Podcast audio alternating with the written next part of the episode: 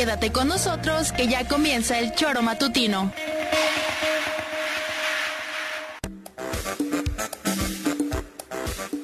Porque somos quienes alegramos tus mañanas. Interactúa con nosotros y búscanos en nuestras redes sociales como El Choro Matutino. Sintonízanos desde nuestra página web www.elchoromatutino.com y llámanos a cabina al 777-311-6050. De lunes a viernes, de 7 a 9 de la mañana, por Radio Desafío y también por Irradia FM 103.7. Somos la mejor revista informativa del país. Somos...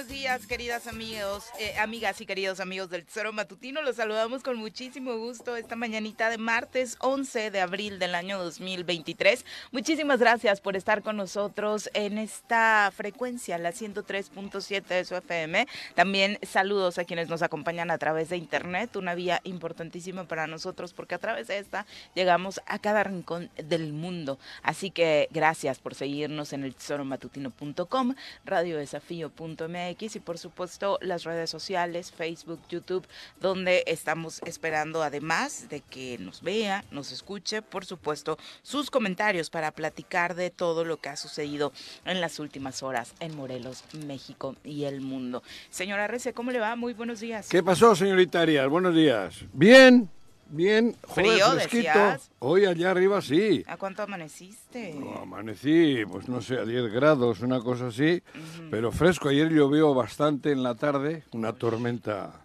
¿En serio? también fuerte. Sí, como a las 5 de la tarde cayó una mm. tromba, cabrón. Fuerte y con tormenta y así cosa invernal, ¿no? Hibernal. Fresco. Y hoy amaneció fresquito, 8 grados creo que ponía el coche. Fresco. Bien, rico. Esto se está refiriendo, Juanjo, a la zona norte. De Tres Marías, eh, eh, para que tengan por ahí el termómetro. Pero se puso bonita la tarde, mm. muy bonita, porque hacía calor y tal, y de repente esa tormenta, el cielo nublado, ¿no? Muy nublado, los truenos, los rayos, los relámpagos. ¡Ay, cabrón! ¡Qué bonito! Bueno, pues en Cuerna despertamos a 14 grados. ¿A 14? El reporte que ah, tengo, 8. Que tengo por acá, pero también con una sensación térmica un poco más fresca que los últimos días. Pepe, ¿cómo te va? Muy buenos días. Hola, ¿qué tal, Viri? Buenos días, buenos días, Juanjo. Buenos días al auditorio. En Cuernavaca, como eso de las 5 de la tarde, sino un poquito antes quizá, no cayó tan fuerte fue una ligera llovizna, al menos en esta zona de Cuernavaca, chipi, chipi. algo así, pero sí con unos vientos este pues tampoco de miedo, pero sí vientos intensos, ¿no? Entonces ayudó yo creo a refrescar mucho desde polvo. ayer, ¿no? Sí, mucho, polvo. 6 grados.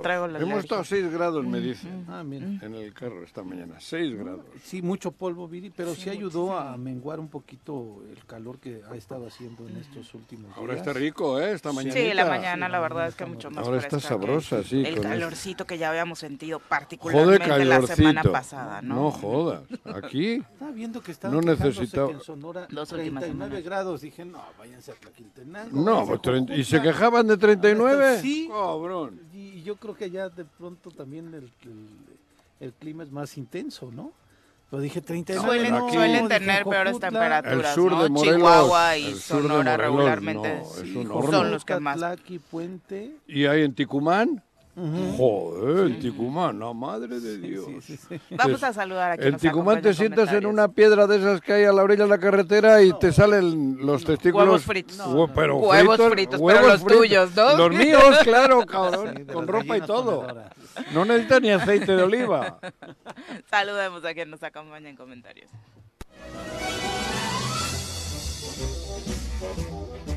Doctor, ¿qué vamos a hacer hoy? Lo mismo que hacemos todos los días. Tratar de conquistar al mundo. ¿Desde el laboratorio? No, desde la cabina del choro matutino. Llega con nosotros el doctor Iván Dunker.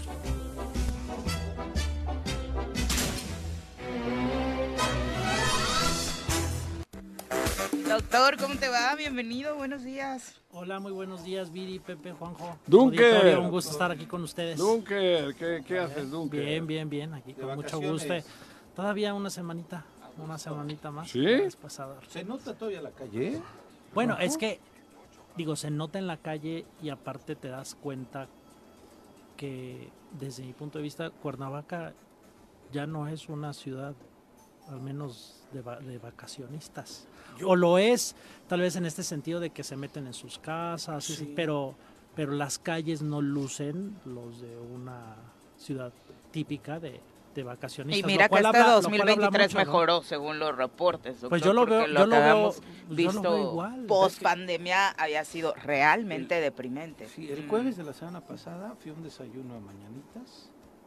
Ah, güey. Sí. Ah, güey. Fui a chambear. Bueno, hay un desayuno No, pues me invitaron. Pues, ¿tú, tú ay, crees que yo iba ahí muy, muy Luego, pudiente? No, No, está bien. Estaba una fila impresionante y la misma gente de ahí nos decía que tenía años que no tenían una mañana como esa.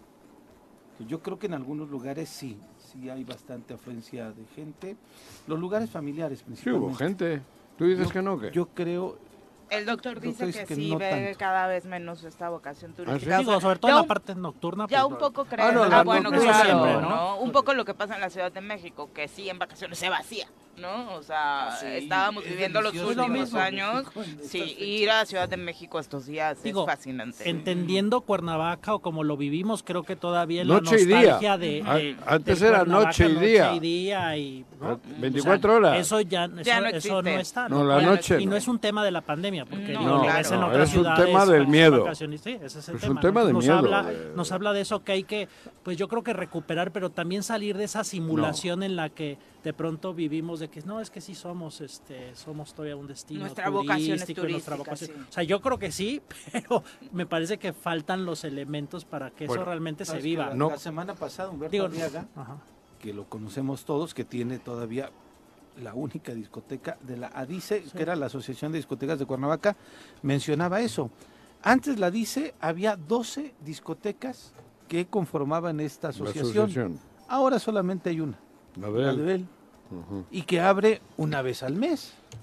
Ni Sí, de vez en cuando, de sí, vez en sí, sí, cuando. ni siquiera lo abre cada fin para de semana eventos. como está, sí, o para eventos, para eventos pero o un día al mes, que Sí, es cuando hace los 80 o los Ujú. 90. esa es, esa es, cuando tiene Bueno, pero- más. Pero todos nos hemos, digo, lamentablemente nos hemos acostumbrado a vivir así. Desafortunadamente. Hoy a las 10 de la noche pela todo el mundo, en fin de semana, entre semana, na- mucho antes, no hay, no hay vida, salvo algunos lugares, digo, algunos bares, ¿no? Que hay por ahí, bares, bares como tal, no, no, no lugares. Los de- chelódromos que se pusieron. chelódromos moda, y sí, cosas claro. que hay de bares, Sí. que es distinto.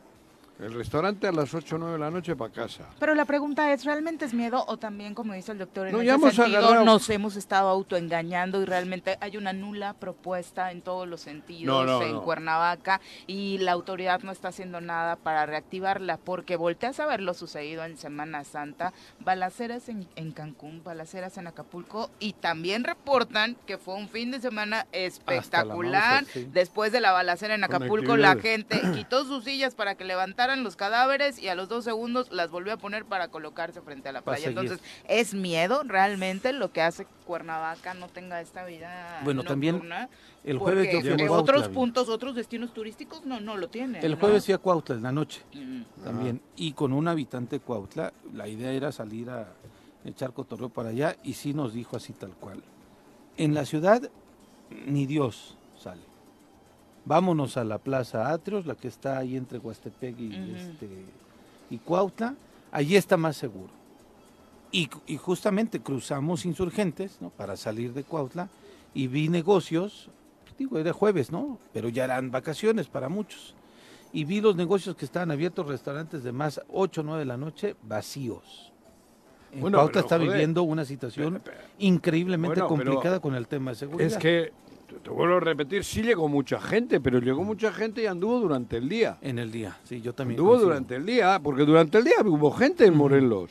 Y además Morelos se presta. Morelos, claro que es un lugar maravilloso para hacer turismo. Paradisiaco. Para los 20 millones que tenemos aquí al lado, cabrón. Paradisiaco. Pero por supuesto, el pedo es que las, la- la- ¿cómo se dice? La autoridad, que es mal dicha esa pinche palabra, porque de autoridad no tienen nada. Nada. Los No está mal responsables, dicha, está mal ejercida. bueno, por eso aquí está mal dicha también, porque aquí no hay autoridad. La- la- los responsables de que hubiese esa autoridad no lo hacen, cabrón. Nada. Entonces, ¿qué ocurre con el... ¿Cuáles son las dos acti- actividades pre- prepon- preponderantes De Cuernavaca, de Morelos. de Morelos? Turismo Agricultura y turismo. y turismo podrían ser, ¿no? Porque para eso estaba don Emiliano Zapata. Ujú. Para eso se conmemora o, o- o- o hablamos de don Emiliano Zapata, porque era agricultura, Nos era campo, es campo, claro. es clima, es tierra. ¿De- ¿En cuál de las dos, a cuál de las dos le metes mano? No. Dunker, dime, ¿a cuál de las dos? No, ¿Qué dos. podemos presumir de Morelos? No, yo creo que o sea, lo que presumimos es esa cosa nostálgica, pero que queremos vender, pero que la gente ya no compra porque... Pero el escenario está, este escenario no tiene igual. No, no, no. Y te lo digo yo que, cono- que conozco muchas partes del mundo, afortunadamente, y no voy de mamila. Este escenario está. El escenario tenemos para las dos cosas. Pero nadie hace nada para que tenga Eso vida es este pedo, escenario. Juan José. Eso es el pedo. Y no se ha construido. Para que sea mucho mejor. Sí, y, no- y es que no se ha construido, o sea, al menos en los ciudadanos no ha cambiado esa Claro. percepción de inseguridad, ¿no? Claro. Y me parece que también en los hechos ha existido poco para fomentar ese tipo de situaciones en ciudades como las que dices, ¿no? O sea, Acapulco, etcétera, ¿no? Sí. Este el tema es de que sí hay esa percepción y me parece que hasta cierto punto En sí es una país. realidad de que hay, ¿no? ciertas zonas seguras, ¿no? Sí, ves el ejército. ¿No? Esos, o sea, hay ese tipo como de, de- de Sí. zonas. Bueno, la balacera fue en Caleta. Acapulco reporta 19 muertos solo en Semana Santa y Acapulco estaba lleno y se está llenando cada fin de Fin de semana. No, eso. Entonces, ¿dónde está el miedo? Bueno, el O sea, es la falta de propuesta, miedo- es que no estamos haciendo algo estar, pero- diferente. Por eso, yo he ido a Punta Diamante y, joder, no siente, no, se me va el miedo. Y te digo el por qué, porque veo el ejército, veo la guardia, veo el... pe- Y veo y te digo, cabrón, se me olvida el miedo. Sí, claro. En Caleta. Eso es lo mm, que hay que hacer en Igual Morelos, estaban que rec- se te olvide el Igual miedo. estaba recorriendo la Marina, igual Por mataron eso, a tres. Y ¿eh? Mm. Sí, pero ves eso, ese escenario y como que se te olvida. Luego resulta que matan a tres. Pero en Morelos no se te olvida el miedo. Porque, ¿qué, qué, qué plan de seguridad hay? ¿Dónde les ves actuar en Morelos en general? yo no vi al, comisa- al comisionado todo el fin de semana. ¿eh? Va, estaría en Teques. Pues, En Veracruz. la En. Veracruz. En Veracruz, seguramente. en. Teques, en, en el Digo, si el agua. ¿eh? Gobernador ve, estaba- la- si ve el agua y se va para el agua. si el gobernador estaba en San Luis, ¿dónde estaba el comisionado? Ayer tuvo que salir el de la 24 zona militar a mencionar que llegan 300 elementos más del ejército para reforzar la seguridad de Morelos. Pero ¿dónde está el comisionado? Ni Por idea. eso, pero el ejército no es, no debería de ser para mejorar la seguridad. Bueno, La seguridad tiene que hacer, tiene que darla en la Secretaría de Seguridad. Sí, para sí, eso sí, está. La comisión estatal. El aquí. ejército tiene otras misiones, aunque está en la calle, no es el que, no es el responsable de Por, la por seguridad. eso te digo del absurdo. El absurdo la es que seguridad no te la tienen que dar los miles de supuestos policías que hay, porque para eso están y ya han tenido cinco años para haberla mejorado, para tener policías más capacitados. no, no hay tal. Tú no, tú, cabrón, tú no has, sí, bueno, no sé, no voy a decir burradas, pero tú vas a, ciu- no, a pa- a ciudades conocidas por ahí y ves policías de turismo, Sí. armados, ¿eh? Sí. Policías de turismo, ves parejas de policías caminando en las calles, ves policías en bicicleta, que no es el caso aquí, porque puta, para andar en bicicleta en Cuernavaca Que está antes- Pero el centro mucho lo recorrían. ¿eh? Por El eso, centro lo recorrían hace los mucho policías turísticos. Y ves en las noches, ves patrullas, ves, ves lugares donde están ellos eh, eh, como retenes, diríamos, físicos. Aquí no hay nada, cabrón. No. Ese es el pedo. Y no me explico por qué en cinco años no, no, no lo han hecho. No Pues hay de, hay de dos, por negligencia o por acuerdo.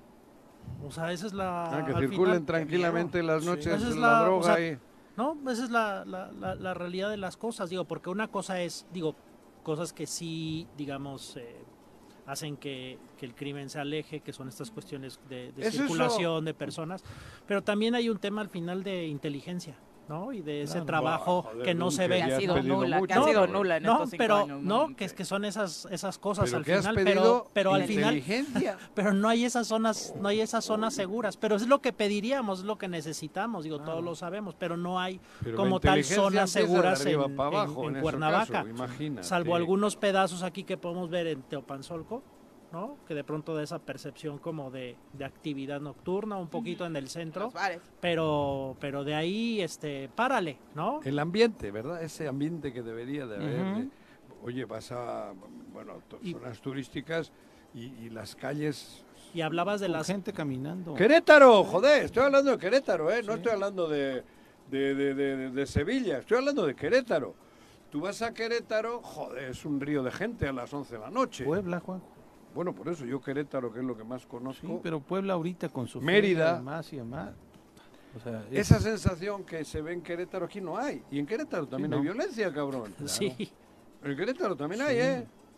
Y fuerte. sí. Pero sin embargo, Que hacia allá iba mi pregunta. Por ¿Por, eso- qué si hablamos y Pero- coincidimos todos en que la seguridad, la inseguridad, mejor dicho, le está pegando a cada rincón del país? Porque hay ciudades que todavía tienen por eso actividad mismo te económica, digo, porque... Porque hay ciudades que están dando un creo que- paso adelante en torno Porque a yo la creo que es- de joder, gente. dividendos económicos. Porque yo creo que hay una gran sinergia. Digo, primero, creo que sí hay un interés genuino, no quiere decir que sean perfectos hay de los, que gobier- de a los gobiernos, como lo aman los pero creo que también creo que también hay hay que una fuerza de los no empresarios, una fuerza de los empresarios También. que también. ven esa posibilidad de sinergia y finalmente pues protegen todos este pues sus intereses y, lo pueden hacer. Pero aquí como empresario dime, tienes un problema y, y te lo va- te, te van a ayudar, esa es la Te la percepción pelas, que tienes te aquí, la que te vas a acercar y te van a decir a ver ta ta ta o te van a decir, "Oye, mira, Pero hemos Porque tomado no esa- a es- quién aquí también muchos muchos hemos hecho nuestro búnker en casa y en, la- en casa hacemos las pachangas, es verdad. Sí. La renta de casas. En la renta de crecido, casas, ¿no? esa como A Airbnb, Airbnb, ha ido madre, perfectamente en. Morelos, sí. Y entonces y nosotros mismos pues lo hacemos en casa, nos juntamos en nos la pedita, la pedita en casa, hay búnkers que se rentan, que vienen gente, se meten en, su- en esas casas y ahí están. Alberquita y la chingada de chupe y tal, 3, 4 de la mañana y a la cama. Sí. Ya no hay vida en la calle. Incluso para los jóvenes, papás y mamás Ajá. reportan sentirse más seguros Claro, si saben que están dentro en una de casa, casa y van a buscarle al niño, a la niña y tal. Esa dinámica hemos entrado en, en- sobre todo en esta zona de, de- de- de la capital Sí, y del sí. Cuernavaca, de la, la zona capital. metropolitana, En sí. Querétaro no. No. En Querétaro siguen disfrutando la calle, que, que es lo bonito. Claro, esos son los espacios públicos. Los espacios públicos, pero en la noche es bonito, las perdido. calles con luces, Culturalmente, el paseo, claro. la, la- la- vendimia, todo eso es bonito, cabrón. Porque si llegas aquí, te metes en cuatro paredes, pues por muy chingona que sea la casa, estás en cuatro paredes. Y que ciudad que se declara con vocación turística ha sobrevivido a encerrarse en un búnker. Claro. Juan José. no tiene lógica que No nos tiene encerramos lógica, en un porque esto- diciendo que el turismo es nuestro potencial económico. No, No, no. Particularmente Es- es mucho hablando de la menos- capital. Eso genera mucho menos derrama, mucho menos. Sí, claro. Porque tú te vas al súper, No, tu consumo es Sí, la casa, lo único que dejas es una- para un poco para el que si le das la propina al del estacionamiento y el sueldito que tienen los que llenan los, eh, Los estantes. los estantes de los súper. y- Porque el dinero se va de acá para Claro. afuera. Distinto es cuando hay derrama en la calle a la una, a las dos, tres de la mañana, que hay muchos meseros, que hay mucha vida, que compras, que gastas y se desparrama el dinero en Morelos. Sin duda. Así no.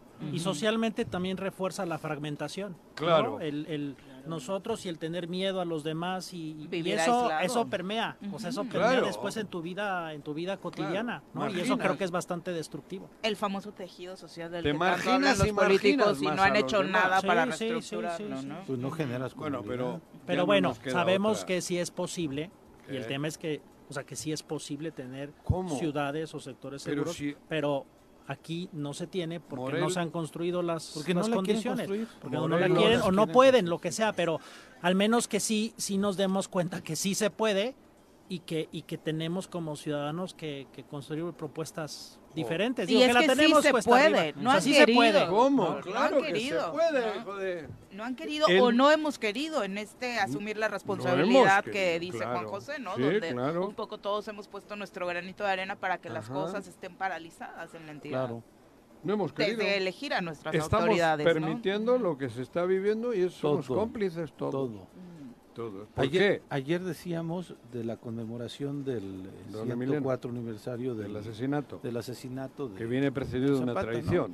que viene variar, precedido de ¿eh? una traición, pero además decíamos, variar, cabrón, parece había que no hay evento oficial. Conmemorar la traición. decíamos el gobernador está en San San Luis. Luis, Potosí, ¿no? que fue un En torneo de partido fútbol. amateur, en un a ver qué hay. Y Jorge Mida ayer lo decía con ironía, ah, tal vez van a hacer una ceremonia aquí donde cambiaron el Zapata. Y sí, Así se redujo. una ceremonia Diez minutos. de menos de 10 minutos, Juanjo, Te en donde ¿no? el gran morelense que integra el gabinete, el otro, el Luis es, este Antonio Corne, eh, es Luis Corne- Arturo. Luis Arturo Cornejo, gracias Viri, fue quien presidió la ceremonia, pero ni siquiera hubo un discurso, solamente honores a la bandera. Ni siquiera tuvo la decencia de ir a Nenecuilco. No, ¿para qué ir a Nenecuilco? ¿Pero de quién habla? Del, del, de- del Del secretario de del Educación, del Estado, gobierno del Estado. No puede ir a los dos La ceremonia del gobierno del Estado con yo, relación cabrón. a la al evento de ayer tan trascendentemente histórico ¿no? para mucho nosotros. ¿no? Se redujo a ir aquí. ¿para qué vamos a Nenecuilco? Vamos acá. Pues aquí este Jiménez, este el otro secretario de Obras, pues pasó la- el Zapata aquí al, al Ese a un fue idea de Sanz. ¿Ah, sí? Sí. Y les costó 14 millones. Es que- Esa, No, Ya, qué ya terrible. Mira, la realidad No, es que fue idea de Sanz Ah, cambiar o sea, el con Zapata, ese desdén. ocurrió, cabrón. Ni pero es que siquiera no fue- trabajado por Morelos. Juanjo, ni siquiera fue el, secre- el otro gran morelense del, del, secre- del gabinete, el secretario de gobierno. Ni siquiera fue el Pero gabinete. estarían de vacaciones, güey. Ni siquiera fue el candidato.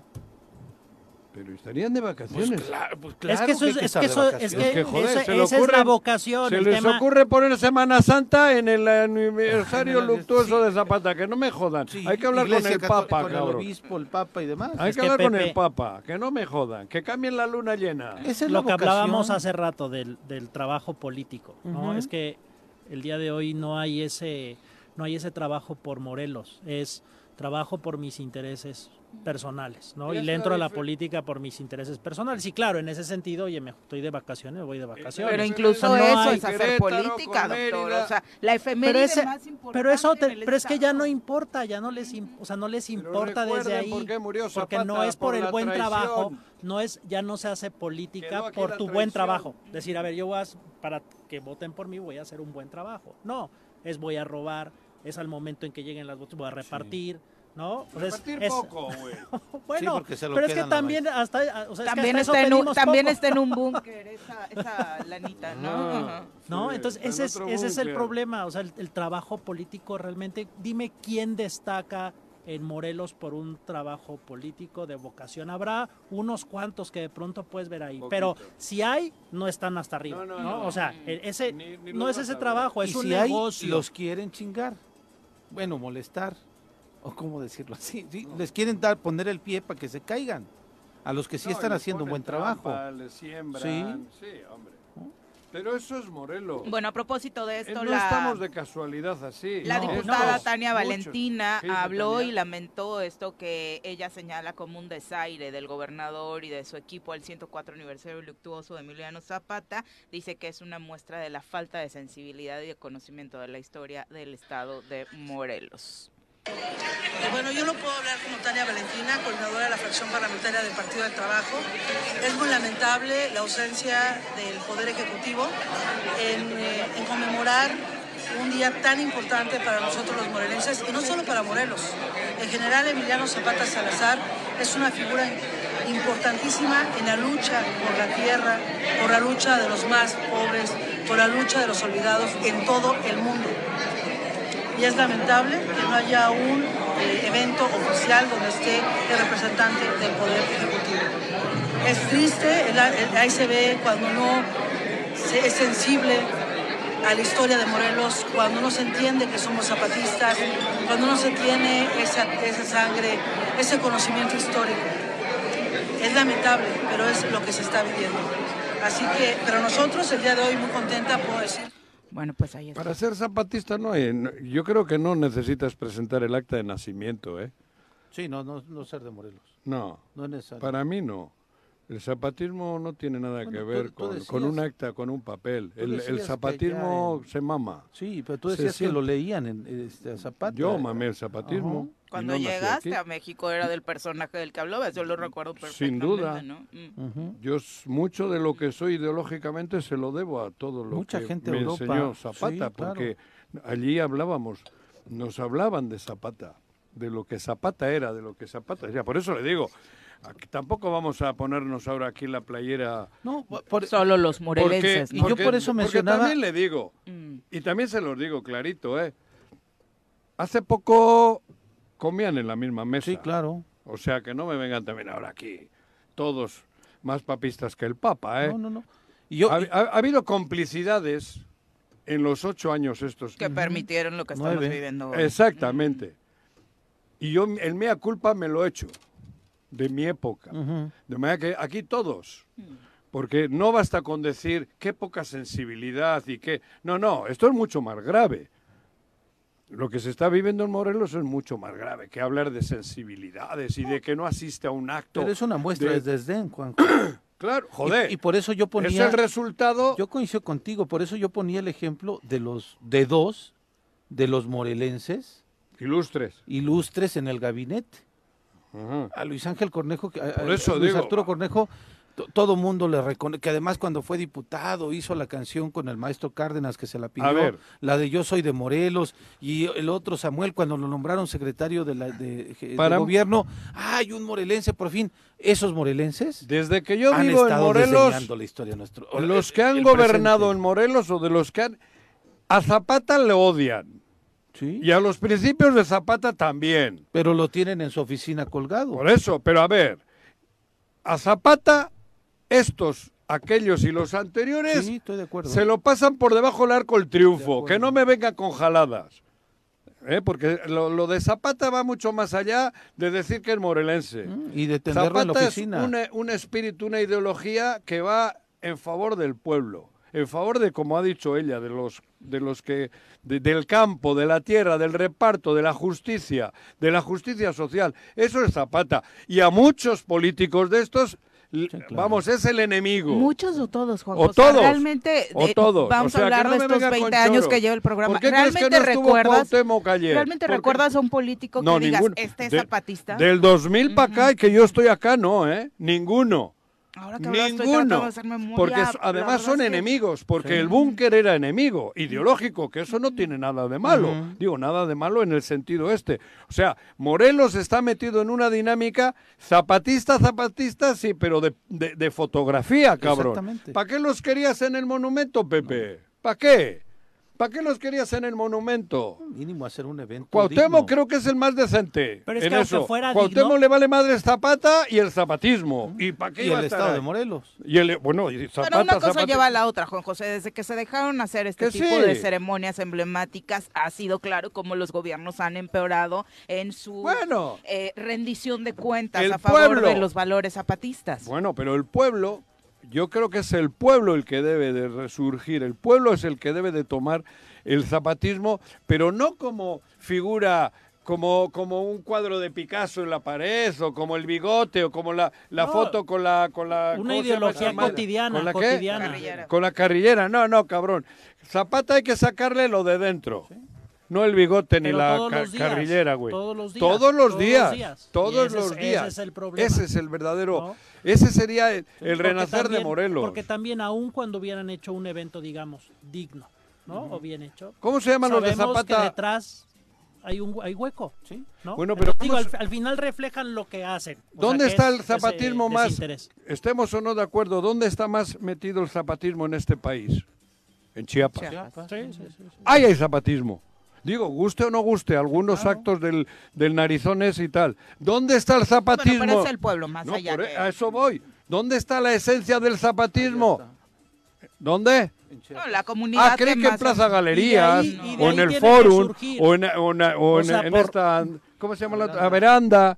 No, por ni en tabachines, Por ni en donde naturaleza. desayunaste Y hay tú, comunidades en Morelos como. Huesca que Pero también es están clave. ahí y que han sido rechazadas. ¿Qué? que Esa es la clave. comunidades como Huesca que levantan la mano en Morelos y que Y lo pateamos. Y O recuperar Claro. las Ah. ideologías o tener ideologías debe de surgir de la ciudadanía, de la gente. Eso no, no podemos esperar que alguien nos la traiga. A veces eso puede ocurrir históricamente, Sí, de sí. pronto cuando alguien Puede quiera. haber quien prenda pero, la llama. ¿no? pero en realidad tiene, tiene que surgir de abajo y creo que es ahí en donde está esa Pero lo enfermedad han- social en Morelos lo han que, que no podemos prender, o sea, no podemos ¿Cuántos hacer surgir de las bases de líderes sociales o de gente sana? idea, ¿no?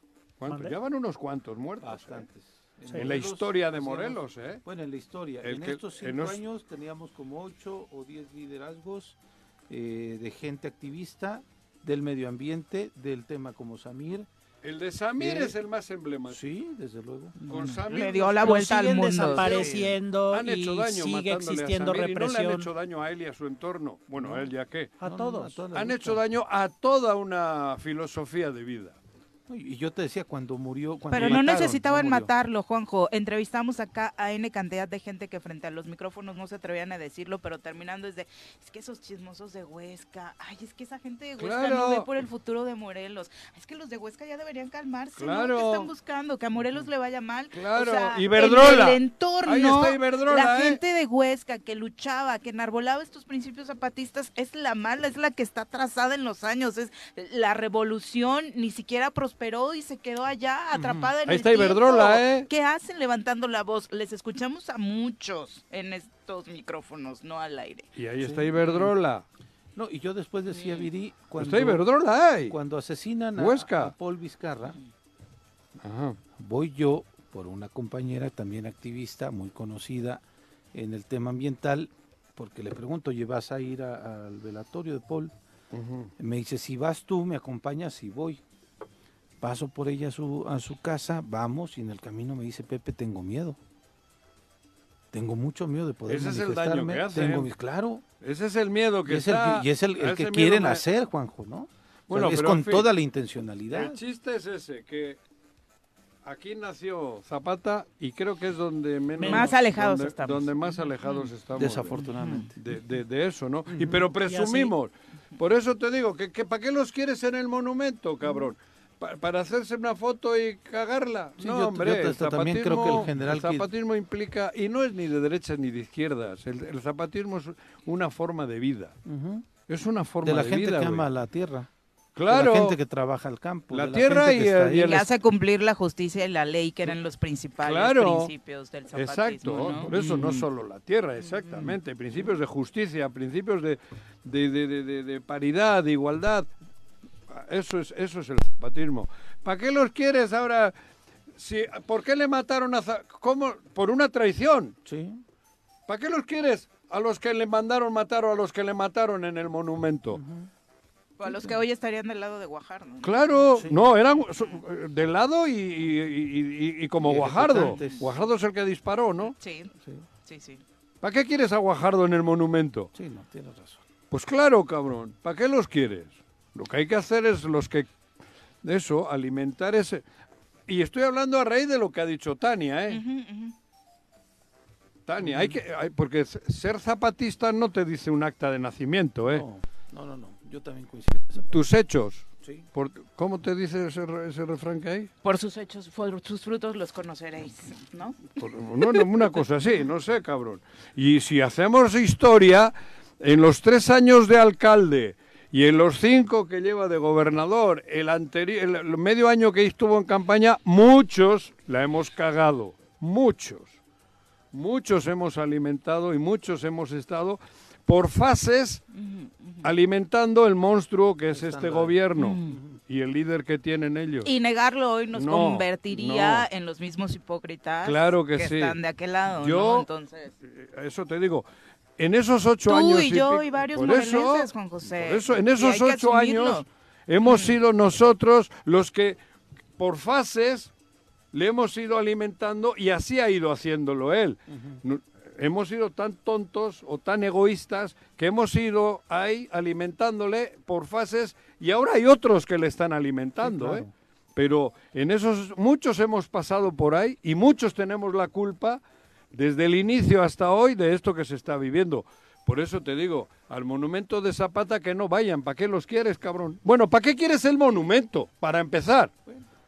¿Para qué quieres el monumento? Bueno, sí son importantes para recordar. Sí, para recordar. Por eso estoy preguntando que ¿para qué lo quieres? No, no, yo no digo que no. Simbólicamente Pero habrá, por eso, es pero habrá que alimentarle todo el año, habrá que regarle todo el año. Es que no solo habrá es el que monumento. ponerle eh, florecitas todo el año. Bueno, reducir la presencia de Zapata en Morelos a dos o tres estatuas, mm, por eso, supuesto que no debe eso, pasar. Y abandonadas todo el año. Decíamos, el plan de Ayala no es una ¿Y avenida, quiénes, ¿no? y quiénes lo, Ajá, y Y muchos- eso tendríamos que- claro. sí, y eso tendríamos Ni el que municipio, ni, ni es? Zapata solo un municipio, cabrón. Zapata es una forma de vida. Y quienes finalmente se presenten ahí y en días tan importantes como esto, que sea gente que refleja justamente esa ideología, Claro. ¿no? Porque al final, o sea, ¿qué tipo de, de homenaje tienes cuando quienes van son justamente lo contrario? Claro, ¿no? O sea, eso te digo. ¿no? El que le mató, entonces imagina esa, ¿para qué esa le quieres al que le ¿no? mató en el monumento hoy llevándole tenemos, florecitas? ¿no? Eso Porque va a decir, mira qué chingón viviendo. fui, le maté a toda madre, está muerto, cabrón. Ya son las 7 con Con 36 sus de la acciones Eso y es el decisiones desde la ¿Eh? política o desde el cargo van matando a Zapata. Sí, sí, sí. Nos vamos a nuestra primera pausa. Regresamos con la defensa de Juanji al Dalai Lama. Con 42 de la mañana los invitamos a participar con sus comentarios a través de las redes sociales y marcándonos a cabina al 311-6050. Vamos a darle un repaso a la información nacional e internacional.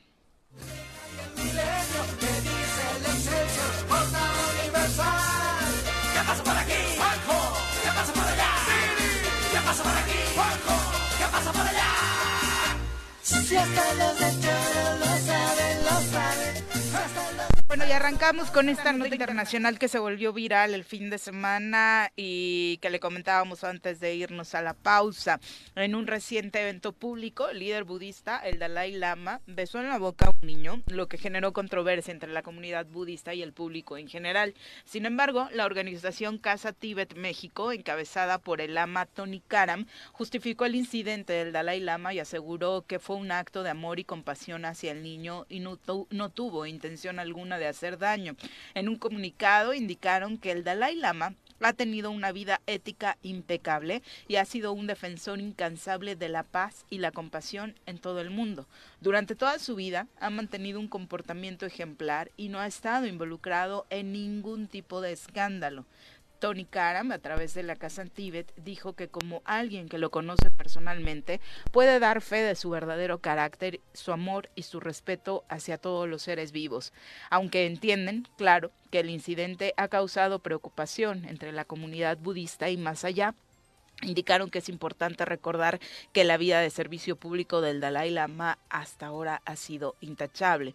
Además, hay innumerables imágenes en línea de sus compromisos públicos en las últimas cuatro décadas que muestran claramente que es poco convencionalmente abierto y muy alegre para ser un líder mundial de esta magnitud y su relación con quienes acuden a este tipo de eventos pues siempre es muy alegre y cordial.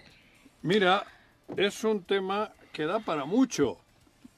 Para mucho, porque, puta, hablar de cuestiones... A mí me parece que...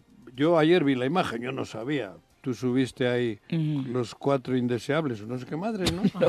¿O qué era? Cuatro No, eran- personajes que creímos que eran buenos y terminaron siendo los villanos. Y entre ellos estaba Cuauhtémoc Blanco, dos de arriba que no sé Lotso son. de Toy Story Ah, y otro de... ¿No has visto Coco? no, Ah, no, pues, bueno. madre, no. Bueno, y el, y el lama, y te dije, ¿qué pedo? ¿Qué tiene que ver el lama con Cuauhtémoc? Porque, cabrón, nada que ver, ¿no? Ujú. y, y subiste un videito donde públicamente en una ceremonia, creo que es, además de, de budista o algo, en el templo, supongo, Sí. en el lugar de ellos, en- se, con un jovencito, un niño, Un niño. En, Un sus- niño. en su regazo, en sus rodillas, ¿no?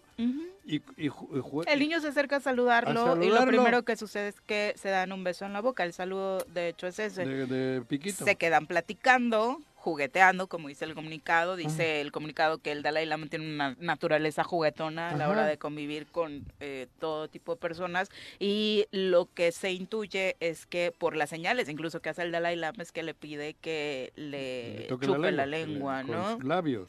Exactamente. No sé, yo, si no hubiese sido por el contexto que ustedes le han dado, yo no lo veo anormal. Digo, no lo veo anormal porque me parece que no va en plan anormal, porque eso no lo haces con un niño público. Si quieres algo, lo haces en privadito, creo yo.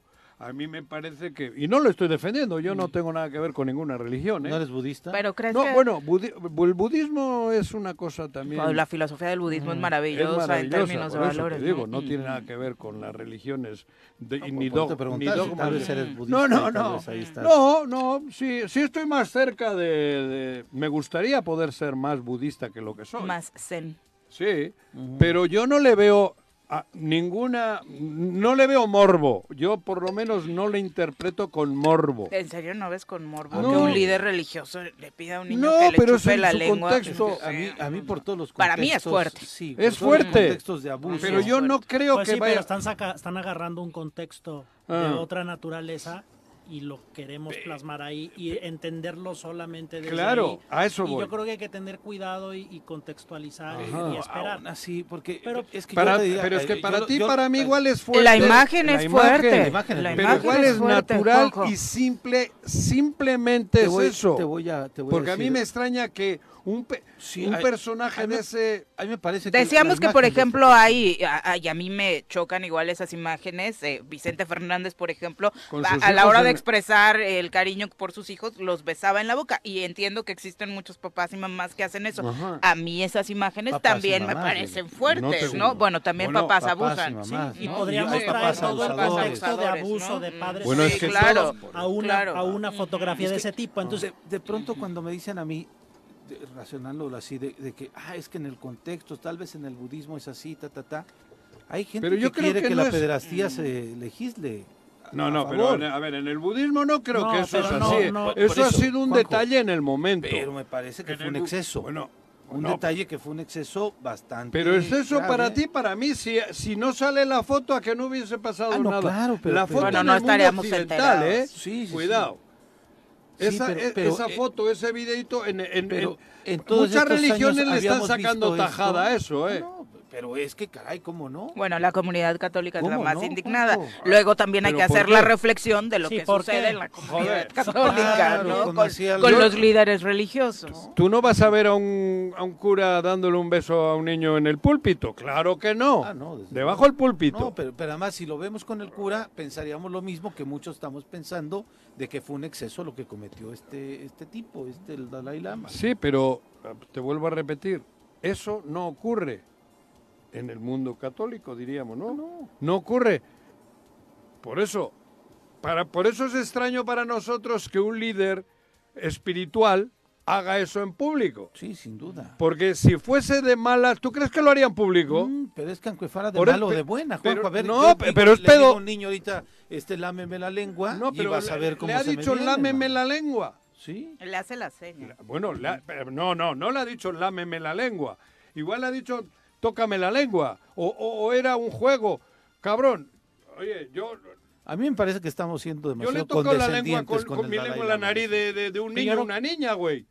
Y, y no, no lo hago porque me toque, me, me la llene de moquito. No sé, no estoy defendiendo, pero a mí me parece que si ese acto lo ha hecho así, no le damos el morbo y le estamos dando la, lo que quieren algunos que le demos para desacreditar o desprestigiar algo que está mucho más prestigiado que otras religiones. ¿Cómo está explicado entre los budistas el tema de la lengua? Eh, se habla de que durante siglos han mantenido la tradición de saludarse así, demostrando la lengua, mostrándola, sacándola, Mira. para confirmar que ellos no son culpables de hacer el mal y que el mal no está dentro de ellos. Sacas la lengua, la muestras al otro para decir que el mal no está dentro de ti.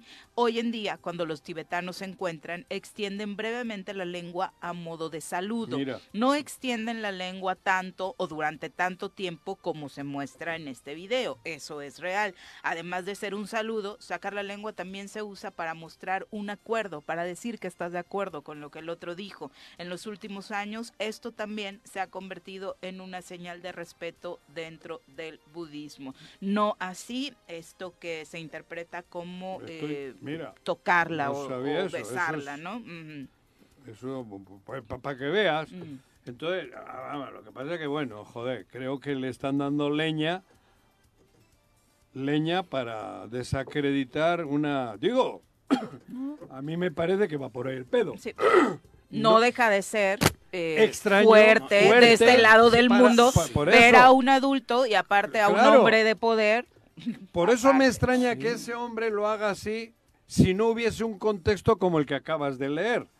Bueno, en el entorno nadie lo ve extraño, ¿eh? Por Hay que eso- decirlo que los impactados fuimos Se quienes ríen. vimos el video después. En el entorno nadie Eso, por eso te salta. estoy diciendo, Mm. cabrón.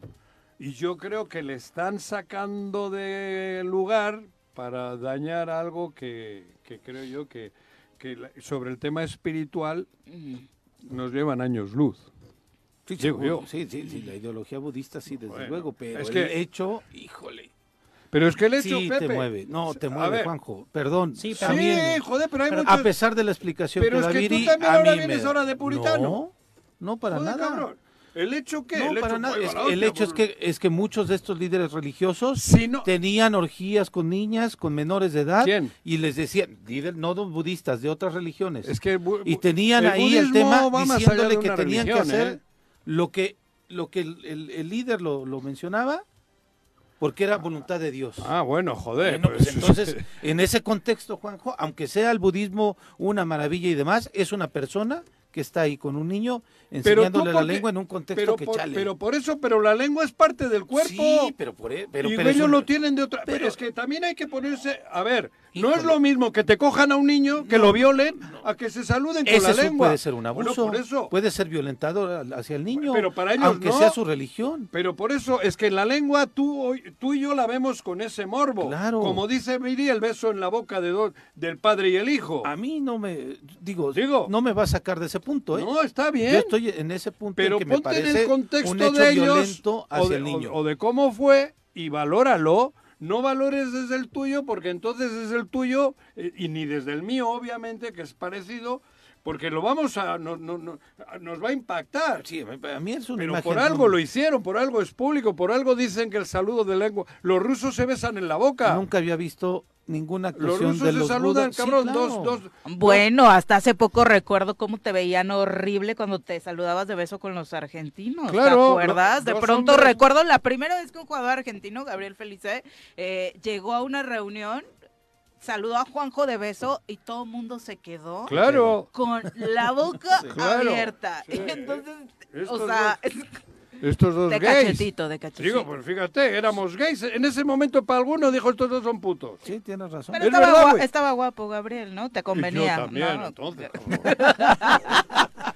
Tengo- todavía tengo pegue. Todavía. Nalgas no, pero pegue todavía. Por eso te digo, muchos ese, en ese momento nos etiquetaron de gays. Digo, el tema es Por que yo no había visto. Y ninguna en Europa somos, similar. nos besamos en el cachete y dos, uno en cada lado. Sí, eh, yo con mis hermanos y con algunos primos y con algunos amigos nos saludamos de beso. Por eso. Y eso Sí, también, ay, güey. Yo la primera vez que vi a dos gays darse un beso, los dos tenían barba. Hace miles de años. Miles. Y al principio, cabrón, me, me impactó. Los dos Pero barbones. son dos adultos, Juanjo. En Bélgica. No, por eso, pero al principio, digo, yo tendría Digo, lo veo 18 como años. dos adultos en que sí, güey. Sí, Eran, eran Zeus y quién. pero es un ejemplo de la carga que restaurante. tienes y que usas En eso para interpretar, ¿no? No, en Bélgica que a no, veces en puede ser cierto, a veces no. Sí, pero, pero hay cosas que en cualquier cultura que se presenten Tienes que ir, O sea, meterte en ese contexto, porque yo cuando vi a dos chicos, no, no, dos, dos hombres, de, de barba los dos, dar- dándose, un, dándose un beso de amor, en un restaurante, dije, la madre, me, me impactó, Sí, claro. pero porque no estaba metido en ese contexto, hoy no. Hoy yo lo encuentro lo más natural del mundo y qué bueno que se amen y, hay que decir que estamos hablando de adultos, Pero, Juan José, aquí hay un Ajá. niño, Sí, ¿no? Sí, pero la- sí, es- el tema es la lengua. Y el tema es el no, niño. el tema es el niño. Sí, me el parece, niño ¿no? es un O sea, niño. si hubiera Sí. besado a otro monje, tal vez, o se le hubiera dicho pero, a otro monje joder, que. cabrón. Es que además Pero el nunca niño, habíamos visto una eh, imagen así el- de los pero budistas. ellos no le, no ven ese acto como un acto ni el niño ni él. Juanjo, el tema es que no habíamos visto Es- una- un, eso un te- antecedente eso de es la- ese es el Entonces ya cuando pedo. dices, ah, mira, sí, es normal entonces Pues ya te ha leído lengua, Viri. Pues a toda madre. Pero, a nadie le molestó. niño, a ah, nadie del entorno, que bueno, por los ruidos, yo no sé No. si. Creo que hasta Bueno, y- y sonríen y, rostros, se- sí. es un acto natural y creo que hasta positivo por el entorno.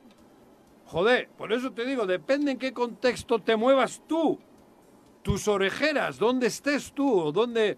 a- Vamos, a mí lo que me caga es lo del...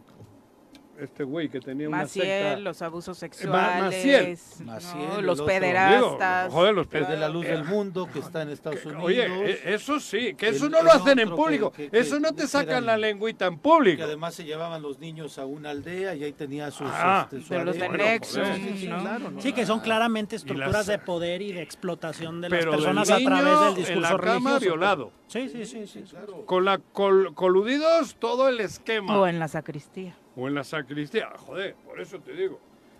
Depende, depende el contexto. En fin. Bueno, ya son las 7 con 57 de la mañana. eh, Pero es interesante, ¿eh? porque nos está abriendo al mundo budista. Sin duda, sin duda. Y ojalá y nos también desde ahí viene Ajá. un poco toda esta polémica más fuerte que se armó. El financiero publica hoy una encuesta en torno a las preferencias de, acerca de las corcholatas rumbo a 2024. Oh. En esta encuesta el financiero, la jefa de gobierno capitalina Claudia Sheinbaum saca ventaja de 11 puntos sobre el canciller Marcelo Ebrard durante el mes de marzo, según revela la encuesta. En la contienda interna por la candidatura de Morena a la presidencia en 2024, Sheinbaum saca en marzo una ventaja de 11 puntos. De hecho, son cinco más que lo que se reportó en el mes de marzo. Eh, si nos vamos por partidos, la intención de voto Oh, para ahí presidente está, cabrón, ¿no? eh, tiene un, sí, a, a Morena encabezando con 53%. A la pregunta de si hoy hubiera elecciones para presidente de la República, ¿por cuál partido votaría? 52%. Eh, Morena, 36% esta coalición PAN, PRI, PRD. Si la pregunta es si hoy hubiera elecciones para presidente de la República, ¿por cuál partido votaría? Morena solito, pues es eh, crece y crece según las tendencias de los últimos meses, teniendo, de hecho, Morena es solito estos 52 puntos, eh, los 36 del resto son en bloque todos los que, pues los que restan, ¿no? Según revela la reciente encuesta del financiero, la jefa de gobierno obtiene 32% de las preferencias para ser la candidata presidencial de Morena, mientras que Ebrard tiene 21%, Adán Augusto López, secretario de Gobernación, tiene 15% y el senador Ricardo Monreal aparece con 7%. Así, le ¿No aparece repito, en Noroña? en esta no lo, lo están colocando a Noroña con, eh, a ver si, si aparece por acá, son 5%. Ujú, Casi como Mo- Monreal. 5% co- como Monreal. Yo creo que está arriba. Sí, sí. ¿Que está arriba de Monreal? Sí, ¿Tú crees? hay mucha gente. Yo creo que sí. Digo, Y ahora con el anuncio de yo Claudia si que trae tuviese a que Rosalía, votar, votaría por. Noroña. yo creo que la van a querer Aunque un me, poquito más. me digan loco. Sin duda. Eh, La encuesta señala que eh, tiene un 44% de opinión favorable Claudia y en esto sí le saca muchísima ventaja al resto. Eh, Noroña en este caso, pues la eh, opinión favorable la tiene en 23%, Monreal en 24%, Mira, bueno, Adán Augusto López 29% y Ebrard 35%. ¿Qué tal? Así Bueno, el, asunto es que ahí no compite nadie que no sea de ellos. Ah, no, claro. Lo curioso es No que en este proceso los nombres son estos. son esos. No, Y de pronto aparece Colosio, ¿no?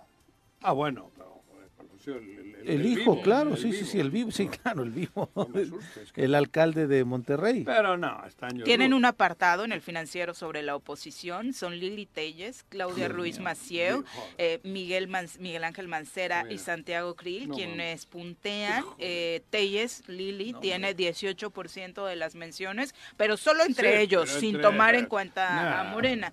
Ruiz Macieu, Claudia, tiene 13%, la otra Claudia. Eh, en tercer lugar se ubican Me Y con en el- en el- 6%. eso lo hicieron en la cantina donde chupan. Mientras que Enrique de la Madrid y Beatriz jodas. Paredes obtienen 4% cada. O sea, no hay nadie que No ponen esté a Colosio ahí, mejor No, que el no peor de. Morena. Nadie en la Yo, yo oposición. creo que Colosio sí, Juan. No, en el país no. Sí. No, hombre. Es el, el que han catalogado ahí como el mejor de la Pero, oposición. Y sí, que, obviamente bueno. con un partido que no tiene Bueno, no, pero la, no, la- la- yo no hablo la de partido, yo te hablo que ninguno del país está por arriba de Noroña. Mira, de hecho en esta encuesta de Movimiento Ciudadano está Samuel García y Dante Delgado. Y Dante obviamente sale eh, mejor posicionado dentro de ellos Ya ni dos. Mira, MC. Que no, hombre, está- Colosio no Colosio. tiene todavía, hombre. Entonces ya me cayó mejor. Sí, hombre, joder, te dije, hazme caso. No, pero el tema es que cabrón. la oposición Lili Telles y Bueno, la oposición Lili Telles. Bueno, pero Ese joder, sería el problema. La- ¿no? les, les digo yo es que, que Lili Telles le podían poner con Cuauhtémoc Blanco a ver cuál de los no, dos, hombre. Yo digo que ¿no? Cuauhtémoc Blanco y Lili Telles. No nos pintes un panorama tan terrible Por para eso 2022. terrible, cabrón. Sí, no, no, Lili no. Telles, joder, Lili. Telles, bueno, Lili Telles es una payasa. Bueno, perdón, no, no, no estoy hablando, en- no, me metan No otra quiero, demanda, ajá, no cabrón. quiero otra denuncia, Juan José. Con lo mismo.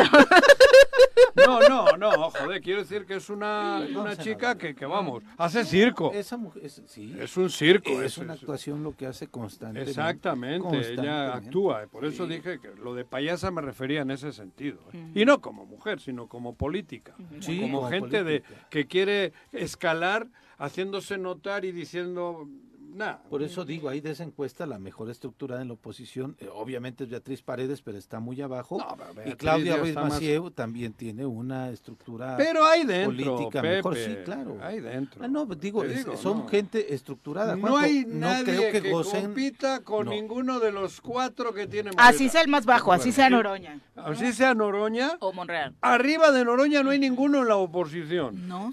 Curiosamente no, o sea, O sea, entre... tienes todo el equipo, la banca y todos que entran y son titulares en cualquier otro equipo. Chale, qué horror.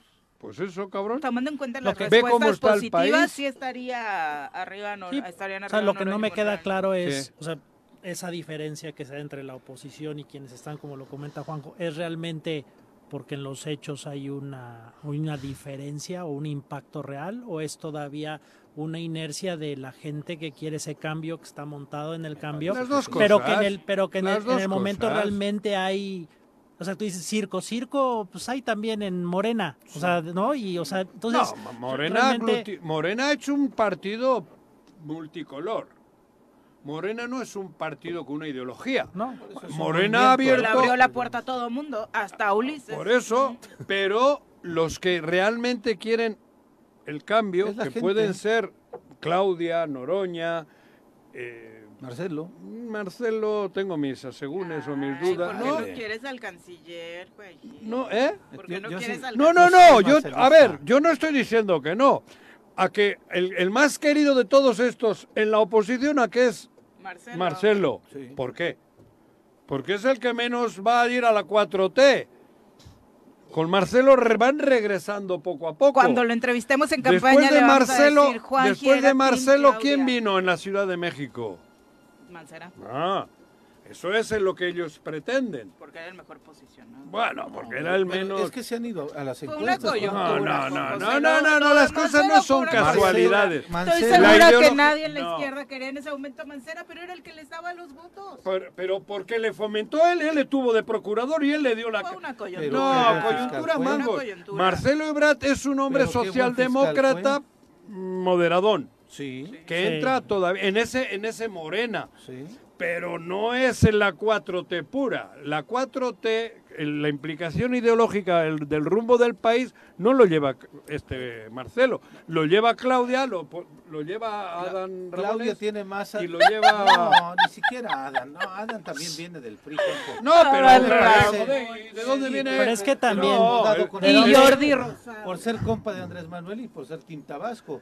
Pero la que verdaderamente Vasco. es de izquier- Tabasco, Tabasco, Ah, Vasco, Tabasco. dicho, ah. La que es verdaderamente de izquierda Es es Claudia. Claudia. Más Y Noroña. Y Noroña. Ay, bueno, esa es extrema. Más que Andrés Manuel. Noroña.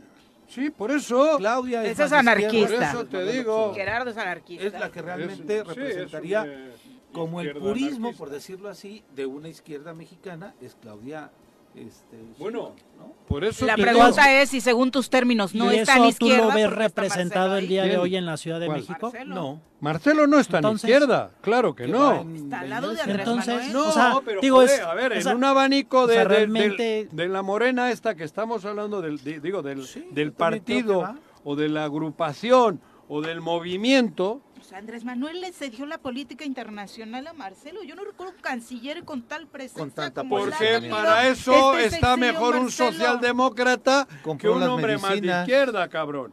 Eso está bien. Compró las medicinas para el COVID.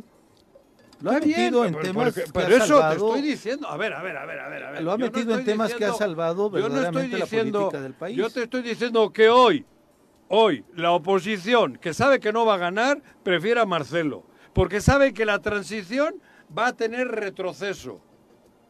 Y así de claro. Sin duda.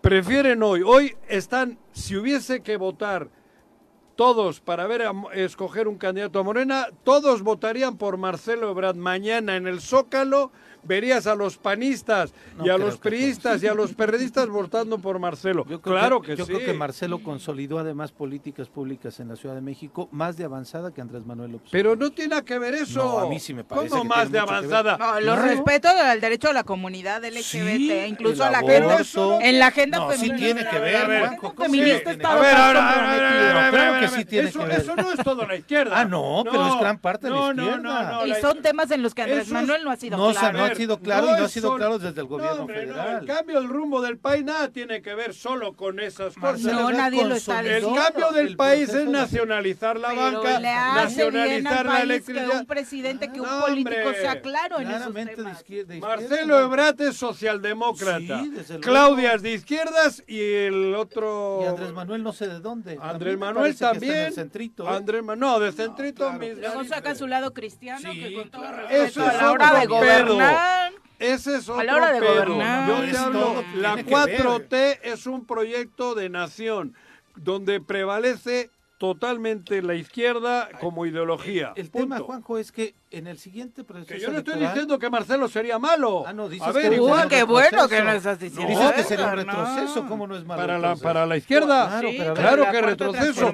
Con Marcelo al, al- al siguiente candidato puede ser este güey que está prófugo. No. El Chapo, ah, no, el Chapo ya No, lo Chapo no, agarraron. este del eh. Anaya. Anaya.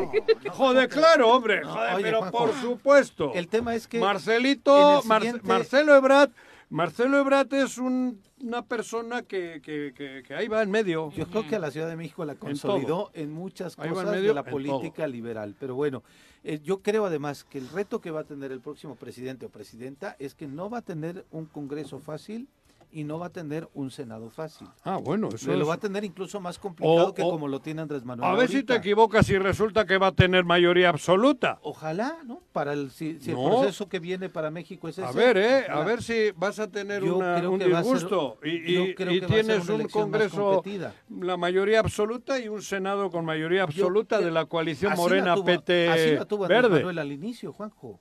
¿Por eso? Sí, yo no creo que vayan se, vayan a dar condiciones Ah, en bueno, el no 24 sé, no similares a las que tuvo Tú- Andrés Manuel tú los ve- primeros tres años. Ve las Y encuestas. entonces lo que necesitas es justamente Pero- alguien que y- pueda conciliar para que el gobierno sea exitoso.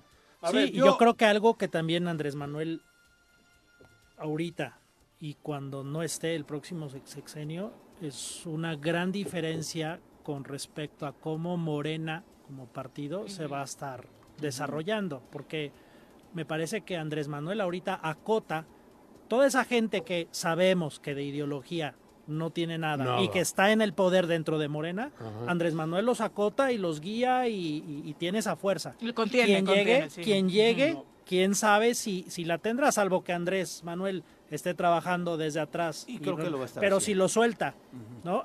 O sea, quien llega tendrá que, que desarrollar esa capacidad para acotar. Porque los otros, los que están ahí, los que van a llegar a la transición, que sabemos que no están con la que ideología, menos que van a tener sus curules, habrá que ver cómo actúan y qué están esperando. Tu dejar- pronóstico es que Morena va a desaparecer después de, ¿no? No, pues, que va a ir a menos. Lo dijiste. Sí, claro. Porque no, no- Andrés Manuel no va a estar. En seis años después hablo, ¿eh? Pero Entonces, después Sí. del 24 y por el 30 Ah, ya por. En la del 30 en De adelante, yo, Morena porque este no Morena no va a poder Estoy de acuerdo. continuar como va. Estoy de acuerdo con No puedes tener eh, el aceite y el agua y la chingada, salvo que tengas un sartén grande, como es ahora Morena. Es un sartén grande y caben ahí todas las salsas. Pero hay un cocinero, hay un chef. Sí.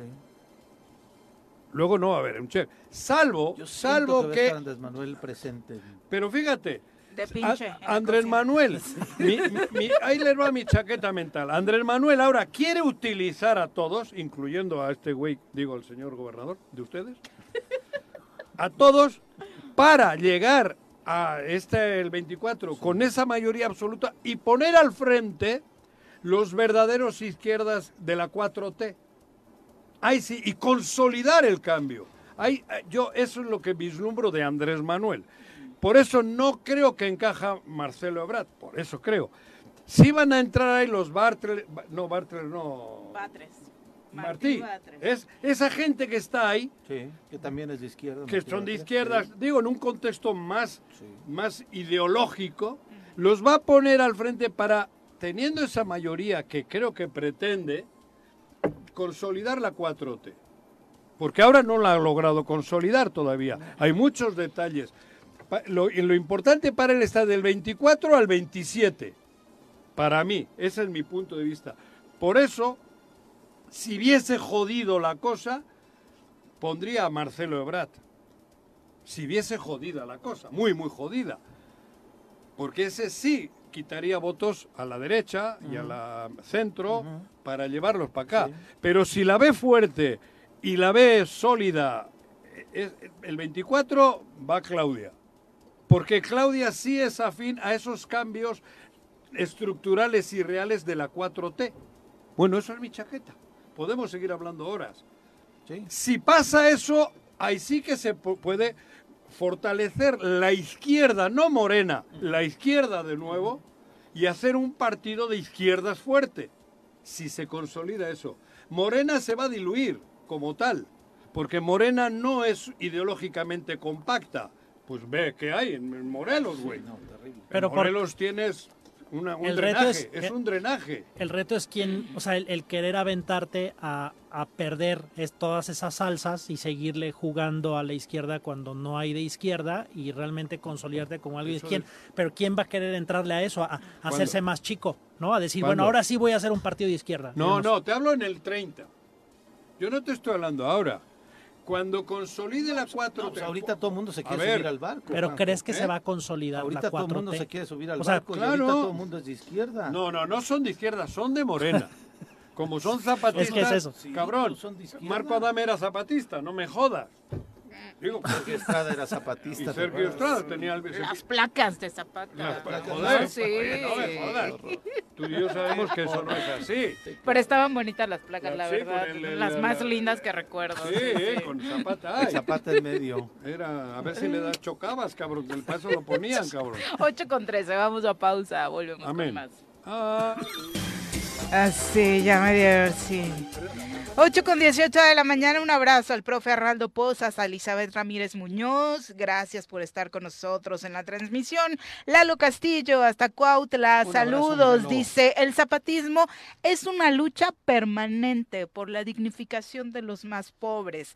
Vicky, Jar- pero eso pero sin es que yo no ya era estoy de acuerdo por la dignificación de los más Ah, pobres. yo sí estoy de acuerdo en que es una lucha, no haya per- pobres. pero es una lucha permanente. Por eso, ¿no? pero no hay que dignificar la pobreza. Eso no estoy de acuerdo. La pobreza tiene que desaparecer. Ese Joder, sería el ideal. Pobre pero digno. No, cabrón.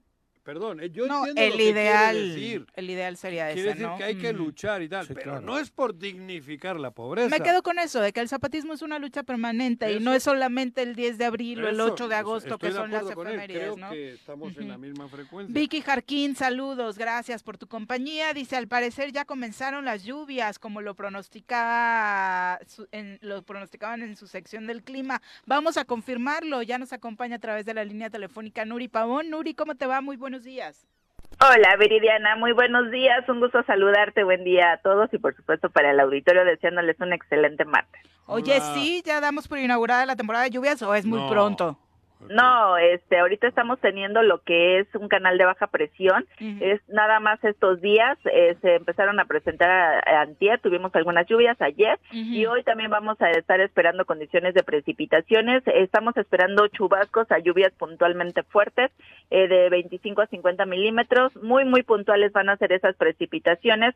Van a estar acompañadas nuevamente de tormenta eléctrica, viento moderado, 20 a 25 kilómetros las rachas que vamos a estar esperando y esto sería a partir de la tarde, se ve ya el incremento de las condiciones para precipitaciones.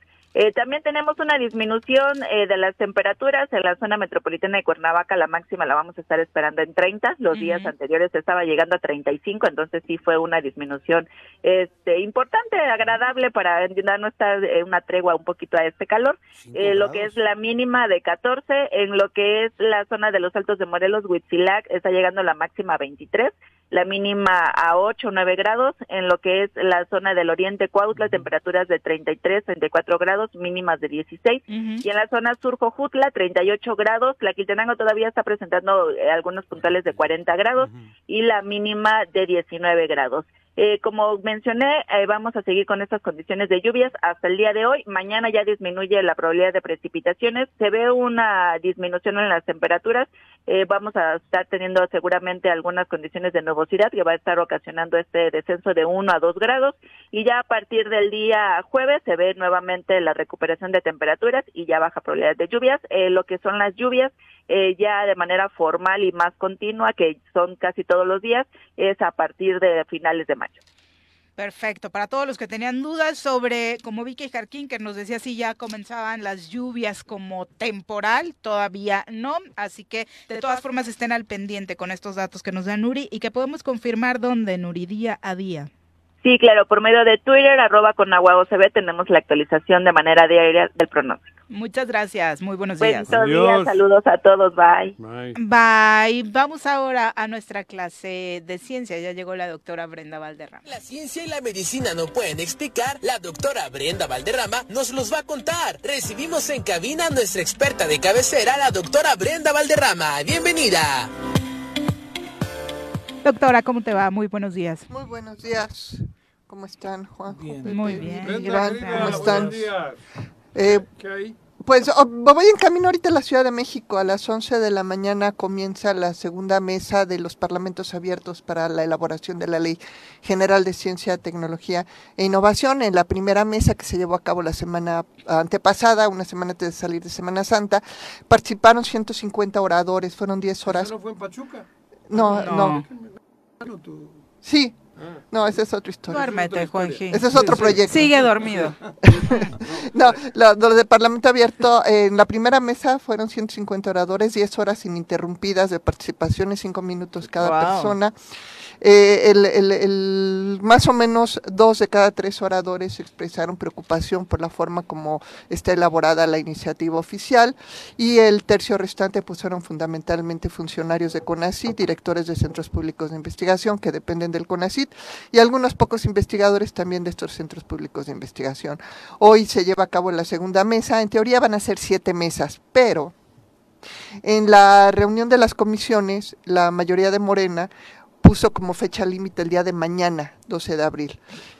Entonces, una de dos, o se llevan a cabo las siete mesas y se pospone la deliberación hasta después del 12 de abril, hasta cuando terminen las mesas, o se suspenden las mesas eh, por lo menos en su capacidad realmente de, incidencia, y se dictamina mañana la iniciativa. La propuesta de Morena eh, es que mañana se dictamine la Cámara de Diputados para que inmediatamente pase a la Cámara de Senadores y esté dictaminada para el 31 de abril, que termina el periodo ordinario de sesiones.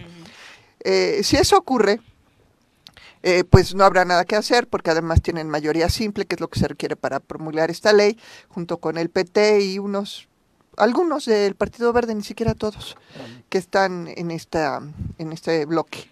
Eh, eh, esa ley tiene por lo menos tres grandes problemas. Es inconstitucional en el aspecto que no respeta la soberanía de las entidades federativas, es violatoria de los derechos humanos, y se puede ir inclusive a tribunales internacionales, y es violatoria de la ley de entidades paraestatales. Eh, más una serie muy larga y muy compleja de, de, la situación en la que podrían recurrir quienes no estén de acuerdo con esta aprobación de ley. Claro que sería, sería muy mal escenario para nosotros, porque eh, nos metería en un impasse. La ley sería, sería publicada, pero inmediatamente impugnada, con lo cual eh, la comunidad científica se quedaría en un vacío. Eh, con una ley que es ley, pero que está impugnada prácticamente en su totalidad o en sus aspectos fundamentales. Y eso pues puede durar por lo menos este año, el próximo año y tendría que resolverse quizá pasado el 25 que entrará una nueva legislatura. Eh, la otra, el otro escenario eh, ideal es que tomen en cuenta las 150 participaciones de la semana pasada y las seguramente más de 100 de hoy, más las que se acumulen en las otras mesas y realmente hagan una redacción que sea útil, que sea funcional para, para el país. Eh, la tercera vía, que también es posible, es que esto se posponga, que no se delibere mañana, por lo tanto no se pueda sacar en este periodo ordinario de sesiones y como no es una eh, ley prioritaria para nadie, que se vaya hasta la siguiente legislatura, que nos dejaría en malas condiciones porque la ley actualmente le mutilaron una sección, lo que era el título cuarto, que es fomento y financiamiento. No hay instrumentos para financiar la ciencia, Iván no me va a dejar mentir, no hay convocatorias. ¿Por qué? Porque mutilaron la ley. Y CONACYT ya no tiene facultades, ni el gobierno federal tiene facultades para emitir convocatorias. Ninguna de las tres opciones es ideal. Realmente lo que se buscaría sería generar, como se genera una ley general de, educación superior, de consenso, que todos los partidos aprueben por unanimidad y que sea útil y funcional para todos. Eso sería quizá el mejor escenario posible, pero lo veo muy difícil. Realmente eh, la posición de CONACIT es radical en una cerrazón absoluta. De hecho, anoche publicó, mandó a la Cámara de Diputados una carta con dos mil y tantas firmas de sus eh, funcionarios de CONACIT, de todos los centros públicos de CONACIT, todos los directivos, funcionarios, personal de confianza firmaron esta carta, pero los investigadores no. Entonces esta división está aún mismo dentro del CONACIT y no se ve ni cómo ni para cuándo se resuelve. ¿El propio foro no es una buena señal? Doctora. Claro, y eso es de parte de los dos presidentes de las comisiones, pero la mayoría de Morena en las comisiones eh, boicoteó esa, esa medida al poner de fecha límite mañana. Y eso lo hizo el 29 de abril, ¿eh? Perdón, de marzo. Y, creo, y creo que más, digo, por supuesto creo que estos foros tienen, esperamos, ¿no? Siempre que tengan un impacto positivo. Yo en lo particular sí lo veo como reducidas esas posibilidades.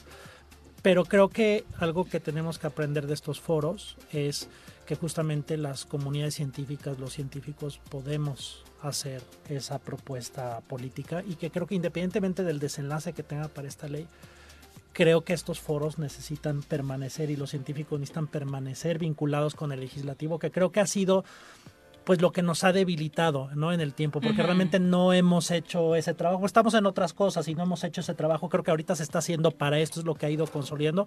Y yo creo que independientemente del desenlace hay que mantenerlo para pues justamente tener ese, ese poder político que en otros países pues las organizaciones científicas sí tienen un peso político. Y creo que hoy se está construyendo, pero no lo tenemos en un nivel que quisiéramos para justamente hacer esos contrapesos.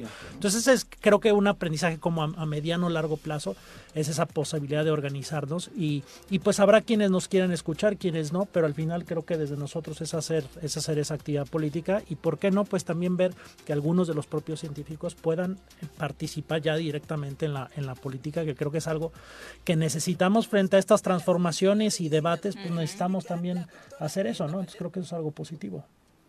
Doctora, muchas gracias. Al contrario, para quienes quieran participar, hay un portal que es eh, leyhcti.com go.mx las siguientes mesas y con muchísimo gusto les ayudamos para que los programen. Muchas gracias, doctora. Muy buenos días. Brenda, hasta luego. Oigan, para todos los amantes de la música pop y que viven en la remembranza de la época de los 90, si quieren revivir todos los éxitos que la música en español marcó esa temporada, por primera vez llegan los 90 Pops Tour a Morelos. Llega la máquina del tiempo a Cuernavaca específicamente con este concierto de los 90 Pop Tour. Se va a inaugurar el nuevo Acoustic Forum. Es en el Centro Comercial Forum de esta ciudad que ustedes ubican perfectamente. Los 90s Pop Tour presentan en ¿Qué? Cuernavaca su espectáculo Vuela, el próximo vuela. sábado 13 de mayo con grupos como Magneto. Vuela, a ver, échate una de Cava. ¿Eh? ¿De Cava? No sé. La, La calle, calle de, de las las sirenas. No sé. De JNS. Menos, Ese sí no. Pepe, no te ah, has dado esa. cuenta todavía. Antes se llamaban de otro Que te Sí, tuvieron problemas con derechos Ah, del nombre. Uy, no Eh, está también Litzy, está también Moenia, está Desacados, que son grupos que marcaron toda una época y van a ofrecer el primer concierto para este gran, es- la están rompiendo, lleva desde 2017 este tour, se ha ido actualizando con diferente elenco, ahora están los que acabamos Vienen de mencionar, vienen a inaugurar aparte, me parece que es ¿Dónde? muy positivo, este nuevo Plaza Acoustic Forum. Forum en la Plaza Forum Mira. el próximo sábado 13 de mayo a las 9 de la noche. Sabadito. Es un buen pretexto para conocer este nuevo escenario, Guárdame para dos. disfrutar de los 90s Pop Tours y además ya pueden conseguir sus pases en superboletos.com, que además es una página súper amigable. Corran porque no seguramente se van a acabar, van a volar, así que vale la pena que los consigan desde ya. Joder, vea, Sí, sí, sí. Esas son buenas noticias para Sí, Cuernavaca, bueno, de los cabrón. espectáculos Es que la verdad le hacen falta. Ah, lo que hablábamos no hace rato, Dunker. para conciertos que no Esos, sea el todo. con Cuernavaca. ¿no? O sea, cualquiera que tienes que ir pues más lejos. Pues eso está en el centro, ahí el forum. Sí, sí, en Forum. Sí. Está súper ahí, creo que va a ser ahí donde está la esplanada del estacionamiento. ¿Ah, Ahí sí? va el foro, ese No sí. sé. Todo el estacionamiento de arriba, El de arriba. ese ya lo están, bueno, va a ser a futuro pues el lugar donde va a haber eventos como este, cabrón. Ayer me explicaron. Y Sí, porque caben no un chingo. sabíamos dónde estaba. Ajá, yo también me preguntaba Va a ser el estacionamiento de arriba. Ajá. La, la, la, la, Sí, la sí. parte... Esplanada Pero de entonces no va a ser permanente, o sea, lo, lo estarán No, Sí, lo van va a ser para eventos. O sea, se, se desmonta ahí. Sí, lo montan y lo desmontan. Y aún así hay suficiente estacionamiento. Como el de abajo, abajo cabe el subterráneo. Dos mil carros, creo, ahí abajo. Ah, 2000. Sí, Sí, súper amplio. es enorme abajo. Y te da la Pero posibilidad el de lugar está temprano. espectacular, ¿eh? Porque el acceso eh, es, es pequeño, entonces te da la posibilidad Ocho de llegar mil. temprano. Y es un poco como lo de Acapulco, ¿no? Que también es como una plaza, te y tienen el espacio para los Es conciertos. eso. Es una idea genial. Sí, Sí. la- y le hacía falta Sí. Cuernavaca, como Claro. dice Sí, me ¿no? gustan lugares. Me gusta. Sí. Está padre, está cerquita. Además creo que van a poner el escenario en el centro, un escenario de esos Sí, para que, como tipo palenque. Siempre Ándale. y de todos de todas partes lo ves. Eso está padre. Aparte, la propuesta con la que abren es fabulosa, Sí. ¿no? O sea, creo que la mayoría ya hemos visto este concierto Los más Abuela.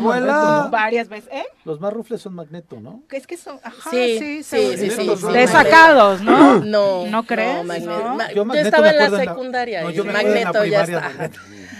Y ya volaba. Uy, perdóname, joven. Perdona, perdona. Me acuerdo de la abuela en quinto Yo, año, ¿eh? ¿eso qué año fue? En Adolescente. el 90. Noventas Pop Tours. 90 Juan por ahí, todos son, abuela, abuela. todos son de esa década. O sea, en los justamente en el el no- 90, Magneto ya era Magneto. Sí. o sea, ellos Eso. empezaron antes, en los 80, Sí, pero cuando fue el 87, boom, 90. en el no, no en los 90. no, en Porque 1990, cuando porque, yo dije estaba en la que secundaria. Abuela, sí. abuela, Eh. era abuela, abuela. Sí. ¿Y quién era aquel otro Franco? ¿Quién era que cantaba también algunas de esas? ¿Esa de abuela, abuela? No. No, No, otra. no, Franco, la de toda la vida. Toda la vida, Ay, exactamente. pero esa es mucho más atrás. Pero ese Sí, no viene, No, no, por ahí, eso Pero Fra-. Franco no viene. No. ¿Eh? Pero Franco Pero no se acordó Pero de yo me acuerdo de Franco, de lo Porque gente que. Estamos hablando de lo que se De lo que él se acuerda. Pepe. Estoy acordando Por de los, favor, del favor. No estás en- 87, el 90, cuando yo llegué a me México. pierdes, Pepe. ¿Qué sonaba? Ah, no, ¿Qué pues, sonaba? Cabrón. Oye, perdón, Vamos a Pepe. las anécdotas de Juanjo, entonces. Bueno. Claro. Oye, aprovechando. hasta lo Ana Torroja ha estado ahí, ¿no? Alex no. Intec, o Sí. sea, Ana Torroja no, era mecano. pero ella sola ha estado en los 90 Ah, ah, ah, Tours, pero que es el show no que era viene. Ana Torroja, era no, mecano. pues ya no, Sí. Nacho Cano y Y el demás, hermano, pero eran no. dos hermanos. Los hermanos Cano. Eso. Ajá. Oye, que estamos en invitaciones, tenemos todavía boletos, Boletos. para el cine Ah, también. para el cine. Sí, todavía Sí. podemos invitarlos para que todo. vayan al Pues cine. está allí ahí, cerca. ahí cerquita. Ahí cerquita, a pueden ir a la tarde al cine. Y después ya se pasan al concierto. concierto. Bueno, pero entre Cinedot. Cinedot, la, este complejo de cines nuevo que está aquí en Cuernavaca también desde diciembre del año pasado, que tiene seis salas eh, para que puedan ustedes disfrutar de este lugar, con precios más accesibles que otros complejos de cines y además con toda la cartelera actual, actual, los estrenos ahí están y mercado, pueden ¿no? ustedes ir, eh, sí, la que las, las, las que están, que están en cualquier complejo este, de, de los otros cines. Entonces, eh, simplemente con que nos escriban para que quieran ir al cine, con todo gusto les damos dos pases gratis por cortesía de Cinedot y desde luego del Choro Matutino. Venga. Ahí está, como dice Juanjo, en Boulevard Coaunaga, en Flores Magona, a un ladito de Chedragui y a un ladito de esta plaza donde va a ser el otro concierto. Exactamente, ya es un punto tradicional para ir al cine desde hace muchos años, así que vale la pena que lo retomen. Son las 8.35, ya escucharon, está Natsieli Carranco con su clase de feminismo. Lo vamos a tirar. Todo lo que necesitas saber sobre feminismo para que caiga el patriarcado. Con Nat Carranco.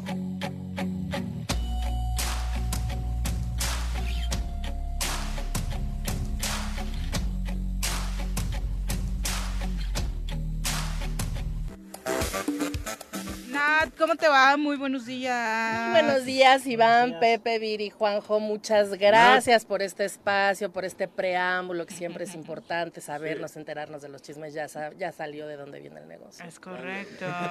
Eh, bueno, me extrañaba. Yo dije, oye, qué baratos los boletos. Ya me dijeron que hay un apartado especial para Sí, gente sí. VIP, que Ah, no están, que no están difundiendo boletos, no los van a vender a cualquiera. Ajá. Hay, hay, hay, ¿cómo se dice? Hay como en... Hay Muy clases. mal. hay- hay- Privilegios. Hay niveles. Sí, sí, hay niveles. Discúlpame. No Ay. tiene nada que ver con la 4T. No, no, no. Ahí sí hay clases. No, pero sí están los de 4.000 a la venta. Ay, yo no Claro. los vi. 4.378, dijo que no ya estoy. Yo no los vi, yo vi hasta No, los de dije que 2000. estaba No, es que dijo Nat que no los había visto. Ah, me estaba diciendo tranza. Sí. No, te estaba diciendo que yo no los había visto, revendedor. No, pero insinuaste que yo estaba guardando boletos más caros. Sí, no, sí, sí. están a la venta. Para tus Que no hubiera sido extraño. Pero No, bueno, tampoco. Se llama Superfan. Y sí, es justo frente ¿Eh? al escenario. Frente al escenario, los cuatro costados. Ajá. Porque los cuatro costados tienen la misma visi- visibilidad. Porque es en el centro y... Bueno, venga, la que venía, No, joder. pero aparte tienen un pasillo larguísimo y en los costados Ajá, del pasillo Exacto. También se Va a ser ver. un- una cosa Qué espectacular. padre, pues a ver si me alcanza para pagar tus boletos VIP. Ajá. Pero bueno, el día de hoy vamos a A seguir con te el, dejo. Ay, qué con el diccionario feminista y nos Ay, eh, y vamos a tener dos, dos letras el día de hoy. La, la primera es la H con hostigamiento sexual, que me parece que es un tema sumamente relevante porque además he de decirles que el lugar en donde trabajo, que es la Comisión de Derechos Humanos, últimamente hemos visto a mucho más personas que han estado denunciando el hostigamiento sexual dentro de instituciones públicas, que ha sido muy común. Eh, o sea, es, es una práctica constante, pero que pocas veces se denuncia justamente por lo que voy a decir a continuación. El hostigamiento sexual es una conducta que está, eh, por un lado, descrita en la ley de acceso de las mujeres a una vida libre de violencia y que, por supuesto, también es un delito. Y el, es el ejercicio del poder en una relación de subordinación real de la víctima frente al agresor en los ámbitos laboral y escolar. O sea, el hostigamiento sexual no se da cuando no hay una relación de poder y tampoco fuera de estos dos espacios. Si se da, entonces se llama acoso sexual, ¿no? Ok. O que puede ser en esos dos espacios o en otros, e incluso el acoso sexual es eh, entre, eh, puede ser entre pares o incluso de subordinados a persona, o a personas que tienen una jerarquía mayor. Por eso el hostigamiento es tan importante poder identificarlo, porque es pedir favores a cambio de algo, favores sexuales a cambio de algo, eh, cuando tienes una relación de jerarquía sobre la víctima, como el jefe hacia el, tra- el- el trabajador o la trabajadora, o el maestro, el director, la directora, porque puede ser hombre o mujer, hacia el alumno o la alumna. Por supuesto que se puede dar eh, de mujeres a hombres y de hombres a mujeres, pero la realidad es que el mayor porcentaje de personas hostigadas son mujeres y el mayor porcentaje de agresores hostigadores son hombres. Esa es una realidad que no podemos invisibilizar, pero tampoco podemos decir que no existen casos en donde sean las mujeres que hostigan y los hombres que sean hostigados. Entonces, el hostigamiento sexual es... eh, condicionarte tu trabajo, condicionarte una buena calificación, que pases de año, que te regrese tus boletas, que te quedes en el espacio donde estás laboralmente, solo si accedes a mis peticiones sexuales, que no necesariamente tiene que haber eh, llegado a la culminación de eso para ser considerado hostigamiento. O sea, la solo propuesta es ya sí, hostigamiento. Sí, sí, sí. Sí. Por, por, ejemplo, digo, creo que es, es, interesante y sobre todo por la normalización ¿no? que hay en nuestra cultura, ¿no? Y que creo que incluso pues, esa normalización participamos, por supuesto, los hombres, ¿no? Que lo fomentamos. Y a veces tal vez por lo cotidiano, la rutina, las hay, hay mujeres que lo llegan a vivir como algo normal sin darse cuenta que, que están viviendo esa circunstancia. El, por ejemplo, eh, tolerar los comentarios que te hacer. Nada más tolerarlos, no, como dices, no, no hay un avance como particular, pero tolerar algunos comentarios. Hasta incluso reírse, ¿no? Pero que muchas veces es por miedo a perder el trabajo. Exactamente. Por miedo a perder el grado, el año escolar. Y a veces es solo, como dices tú, por la naturalización o normalización de la violencia. ¿no? Y que se da a cualquier edad y en cualquier espacio. O sea, puede ser una empresa privada una institución gubernamental, una escuela privada o una escuela eh, eh, de gobierno, ¿no? Pública. Un club deportivo. En ¿Qué, ¿qué, pues son como las empresas privadas? Ah, o sea, en cualquier espacio. el ámbito deportivo es muy. Ah, es muy común, mucho, muy, común. Y hemos sabido de escándalos durísimos justamente de hostigamiento sexual. Ah. Había un, un, un, este entrenador que era como muy famoso. Sí, este, Hay varios. Es que, es que soy muy mala, pero, pero ahorita traigo al que, a la que le a la podóloga, ¿no? Me ah, la Volpe. La Volpe. Ricardo La Volpe en las Chivas. La Volpe en las Chivas. La Volpe. De ese caso me acuerdo mucho porque la Volpe era bueno, como... aquí tenemos un fugado taekwondoísta que era profesor de taekwondo. Pero ahí donde fue había violación, infinidad ¿no? de Sí. chavos con abuso, con violación. Y que y en, que en su fugó. caso fue, fue no, no fue solo hostigamiento sexual, fue No, violación. bueno, sí. ¿no? Y, a- y efectivamente está, No, está decía, ¿no? prófugo. Sí, sí, sí. Y entonces el, el hostigamiento sexual genera además una gran cantidad de, de daño a quienes la viven. A y quien lo sufre. Claro, porque es ya no querer ir al trabajo, ya no querer ir a la escuela, pero saber que no puedes dejar de hacerlo, estar todo el tiempo esquivando a la persona que te está haciendo, porque además es un delito o- y es una, es una conducta muy, muy secreta, ¿no? Generalmente lo hacen, hay, hay quienes son cínicos de por sí. Y entonces no le importa que todo el mundo se entere Pues que no, está haciendo ¿dónde fue en hostigamiento sexual. que Le tocó las nalgas a una mesera aquí hace poco, cabrón. Sí, claro, en En Santa, Santa Fe. ¿En Santa Fe? Sí. Bueno, en Que ese caso grabado. no es hostigamiento sexual ya- necesariamente, pero, Pero no fue reincidente. Pero el asunto es la, la, La tocó. la- la jerarquización. Él no era su jefe, era un cliente, Bueno, que evidentemente tiene un poder y sobre el ella, pero... cliente mandaba al cliente con un la mesera. Sí, sí, sí, sí, tienes Digo, toda la razón. Se puede considerar como un, un asunto, yo lo pondría más como acoso, acoso sexual Bueno, que va. como hostigamiento porque la relación laboral no es eh, clara, ¿no? O sea, sí hay un socio poder. del club sí es hostigamiento. eh, También. P- podría ser, podría ser. Pasan a Yo ser, creo que eh, sí podría, digo, podría porque, pasar bueno, por ahí. Yo Y digo, ahora que pones el tema de la Volpe sobre la mesa, se- es importante destacar cómo la importancia de que exista una mujer con poder alrededor para poder visibilizar este tema. Yo recuerdo perfectamente que Angélica Fuentes, quien en ese entonces tenía un, no, la esposa de Vergara, quien Vergara. tenía, Ah, por supuesto, un papel señora. fundamental dentro del club. O sea, dijo, por supuesto que lo vamos a exhibir, por supuesto que lo vamos a sacar del club, por supuesto que lo vamos a denunciar, porque yo viví lo mismo en mi ascenso como empresaria, porque sabemos la historia, digo, más allá de que guste o no, eh, la historia de superación dentro del mundo del gas, eh, particularmente un mundo lleno de, de De hombres, de machismo, de misoginia, y decía Angélica, por supuesto que no va a permitir que alguien sufra lo mismo que yo, ¿no? claro, creo que lo que lo, lo más importante justamente de este tipo de conductas es la valentía de quienes lo viven o de quienes lo observan para denunciarlo.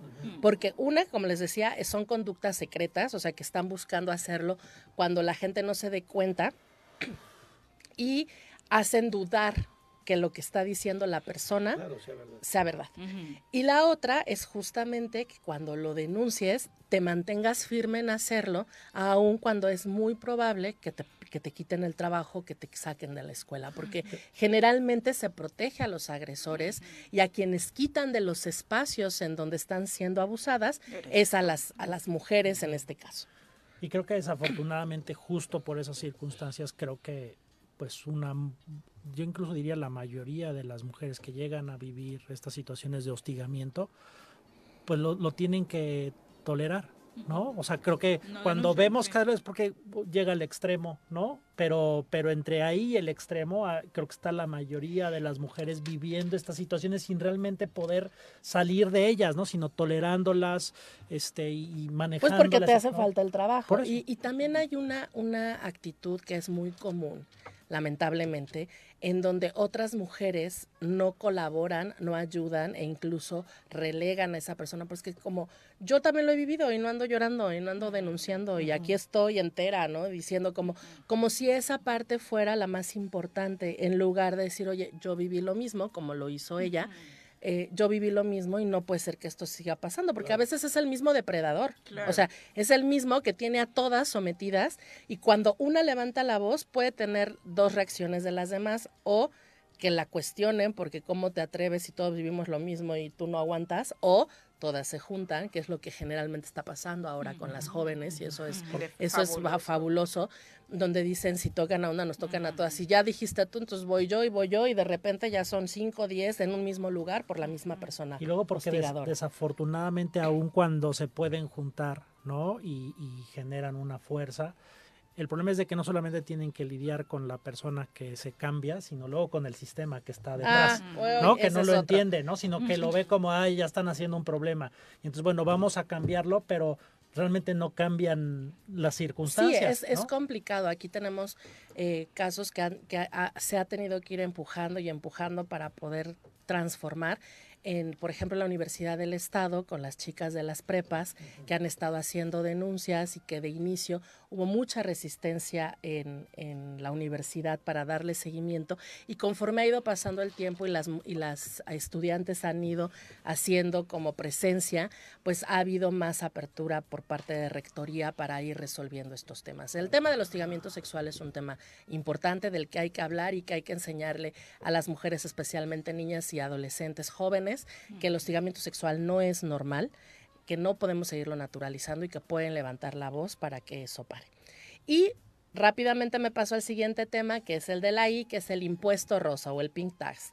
Eh. Y este, este impuesto rosa, que si bien ya nos salimos totalmente del tema, me parece que es importante también mencionarlo por nuestras finanzas personales. El impuesto rosa es esto que ha sido estudiado en muchos países, no solamente se sabe de México, porque Profeco hizo una, una investigación sobre este impuesto rosa, y es este incremento de precio a los mismos productos que se venden para hombres y mujeres, pero que son más caros para las mujeres. Y que además, justamente, podría parecer que es más caro porque es de color rosa, literalmente de color rosa. Y entonces la Profeco, bueno, en todos los países, por lo menos en Estados Unidos y Latinoamérica, se han hecho investigaciones de este tipo. por ser para mujeres más caro? Los rastrillos, por, ejemplo. Los, rastrillos. ¿Ah, sí? Te quieres depilar y si son rositas cuestan más. Yo, sinceramente, antes de que se hiciera ese estudio, sí creí que le ponían como algo muy especial para que la piel quedara más, suave. Y al final el estudio reveló que son exactamente lo mismo. Fíjate, la Profeco hizo una, una comparación de productos y es exactamente el mismo producto, ¿Eh? el, exactamente el mismo producto, pero el de las mujeres es rosa. Y entonces el rastrillo desechable Gillette Presto Barba paquete con dos costaba 40 pesos para hombre y 47 pesos para mujer. Ah, porque era rosa, ¿no? Ropa interior desechable Tena paquete 10, 10 piezas, pañal para adulto para los hombres 126 pesos, para las mujeres 145 pesos. La ¿Será por qué? Tinte, tinte, tinte al agua permanente para caballero Lelit 113. tinte, Para las mujeres 122. ¿eh? No, hombre, pero si hola, no más. Ay, Muy buena, muy buena respuesta. ándale, Nate. Este, eh, desodorante para caballero Rexona, 74 pesos para hombres, 75 pesos para mujeres. es el mismo. es lo mismo. no lo uso. Es más caro, güey. sabía. Es más caro. Es más caro. O sea, hay, más o menos el, el, estándar de incremento por ser de mujer es del 7% en los productos que son iguales para hombres. Pero hay algunos que llegan hasta el 20% de incremento en el precio. Y no solamente en este tipo de artículos, en los juguetes o artículos para bebés es mucho más caro, una, por ejemplo, una silla de comer para niña rosa que una silla de comer para niño azul. O los pañales, entrenadores para niña y para niño, hoggies, cuestan más los de niña que los de niño. Las meonas igual, ¿será por eso? Pues no, al contrario, los Trae el mismo número de pañales sí. paquete. sí.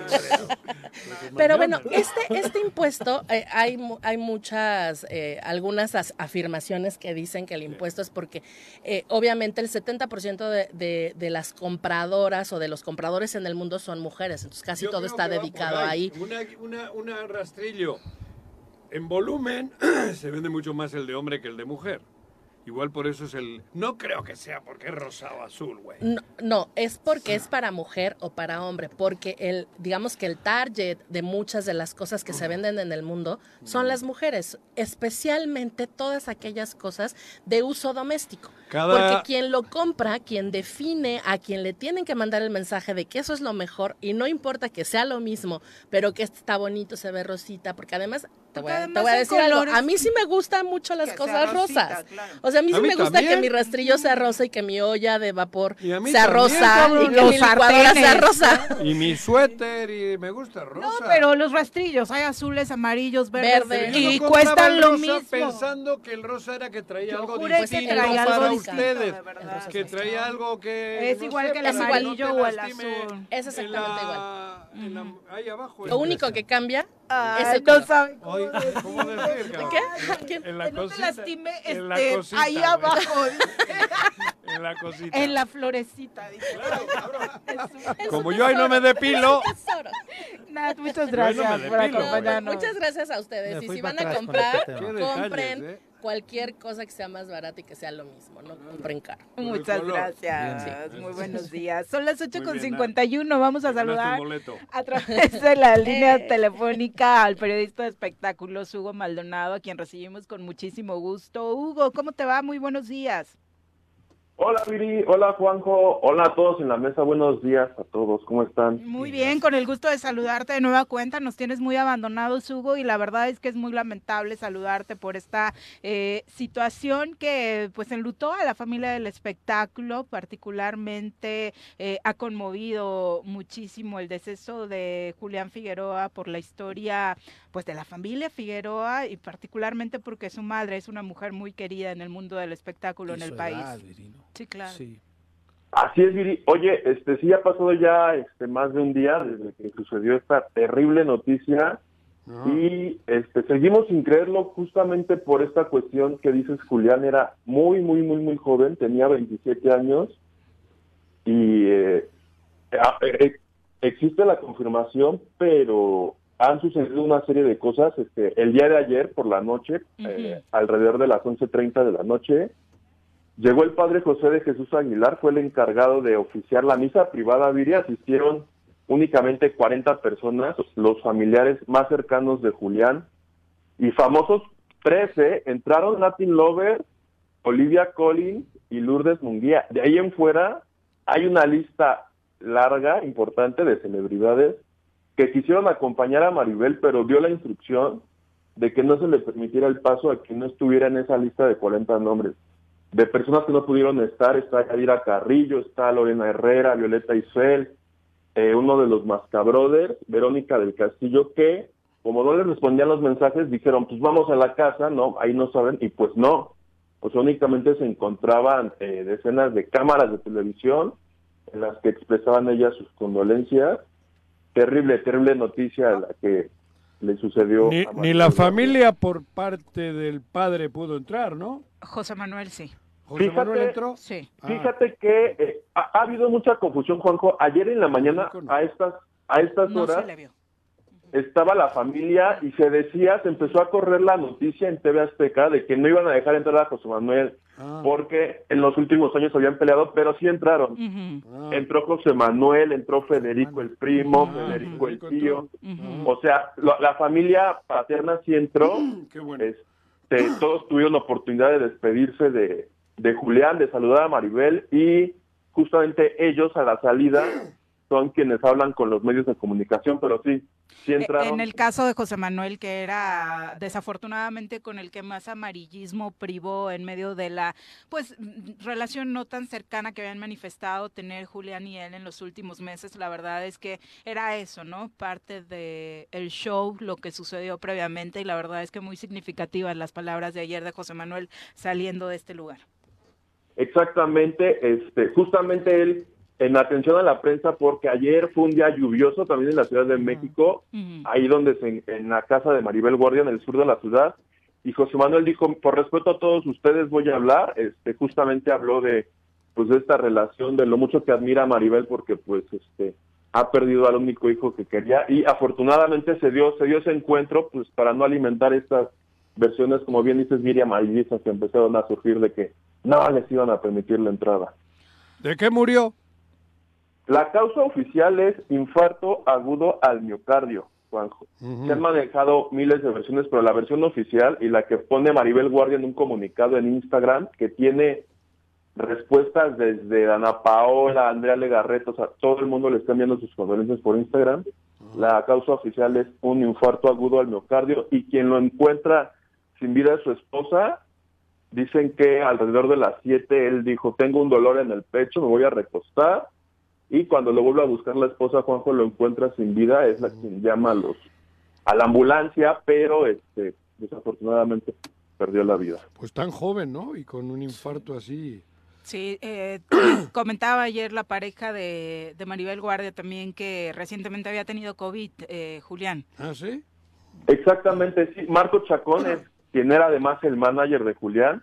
Él se encontró en Costa Rica entonces, ante esta noticia, él fue el encargado de darle la noticia a Maribel Guardia y lo que se dice es, Maribel estaba haciendo una obra de teatro con Daniel Bisoño y los Mascabrothers y que no había cenado, por lo que el esposo le dijo, necesito que te vayas a cenar y después de cenar ya ella más, este, pues, que no recibiera una noticia así de fuerte, sin tener algo en el estómago, le comunica la noticia y es cuando Maribel se dirige a su casa, de donde no ha salido. Este, ella llegó el domingo y toda esta cuestión de que... ¿Quién ha dicho esa jalada de la cena? Que no joda. Daniel Bisoño. ¿Cómo le va a decir, oye, vete a cenar que te tengo que dar una mala noticia? Me no joda. Oye, está terrible. sí, bueno, pero cabrón, aunque estés cenado o sin cenar, digo, no, digo, de verdad, a mí me parece que le ponen demasiada crema. Bueno, no, digo, en serio, ¿eh? Hombre, ha muerto tu hijo, vete a cenar primero que ahora te doy la noticia. No, hombre. No, no piensas tú en que, en que le vas a decir primero cena. Oye, sí. No, de mira, ya con algo en el estómago, pues ya por lo menos... Peor. Te puede dar un corte de digestión. Lo que él dice es que Maribel sí padece muchas cuestiones de que no come, de que no duerme y la pasa mal. Entonces dijo, pues mejor te me vas a comer algo y luego...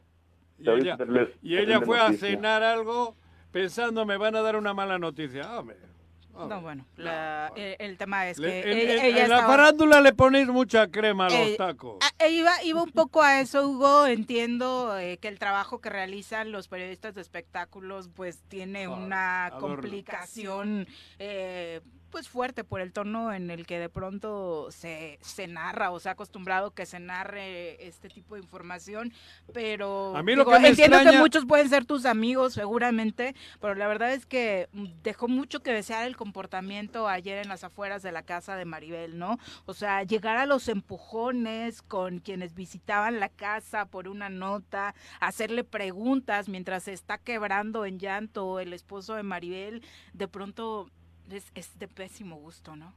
¿Saben quién puso el desorden ayer? Mónica Castañeda de Ventaneando. Estoy seguro que hoy en Ventaneando se van a dejar ir en contra de Olivia Collins. Y la hija, se agarraron, ya nada más les faltó agarrarse a golpes allá afuera de la casa de Maribel. imagínate, sí. Este, Mónica Castañeda a fuerza quería una declaración de Maribel, se mete la hija de Olivia Collins y se hubo ahí manotazos. Bueno, hasta la reja pateó Mónica Castañeda, fue la que dio el espectáculo por parte de la prensa el día de ayer en esta cobertura que ya va para dos días afuera de la casa de Maribel Guardia. Hugo, pues muchas gracias. A mí lo que me extraña es lo rápido como, le digo. Lo cremaron. Lo cremaron. Lo cremaron y todo lo demás, sí.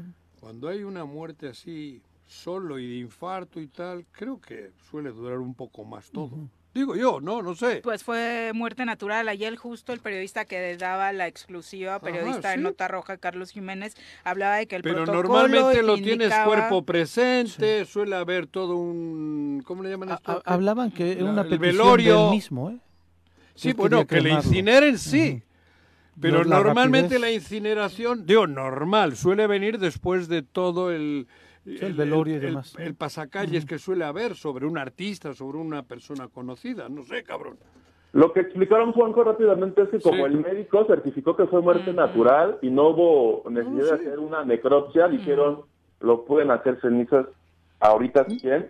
Y es la razón por la que se pudo hacer de momento. O sea, la fiscalía no encontró como elementos para iniciar una investigación no, pero yo no voy, yo no estoy hablando de que pueda haber algo extraño, no, estoy diciendo que lo normal es que la gente pase por delante del féretro. Ah, no, es que eso personalmente Julián Figueroa se lo pidió a Maribel a raíz de todo lo que se hizo de Joan, de hacerle homenajes en Cuernavaca, ah, en Guerrero, en DF. Dijo, a mí no me hagas eso, a mí me haces ceniza y no quiero nada de...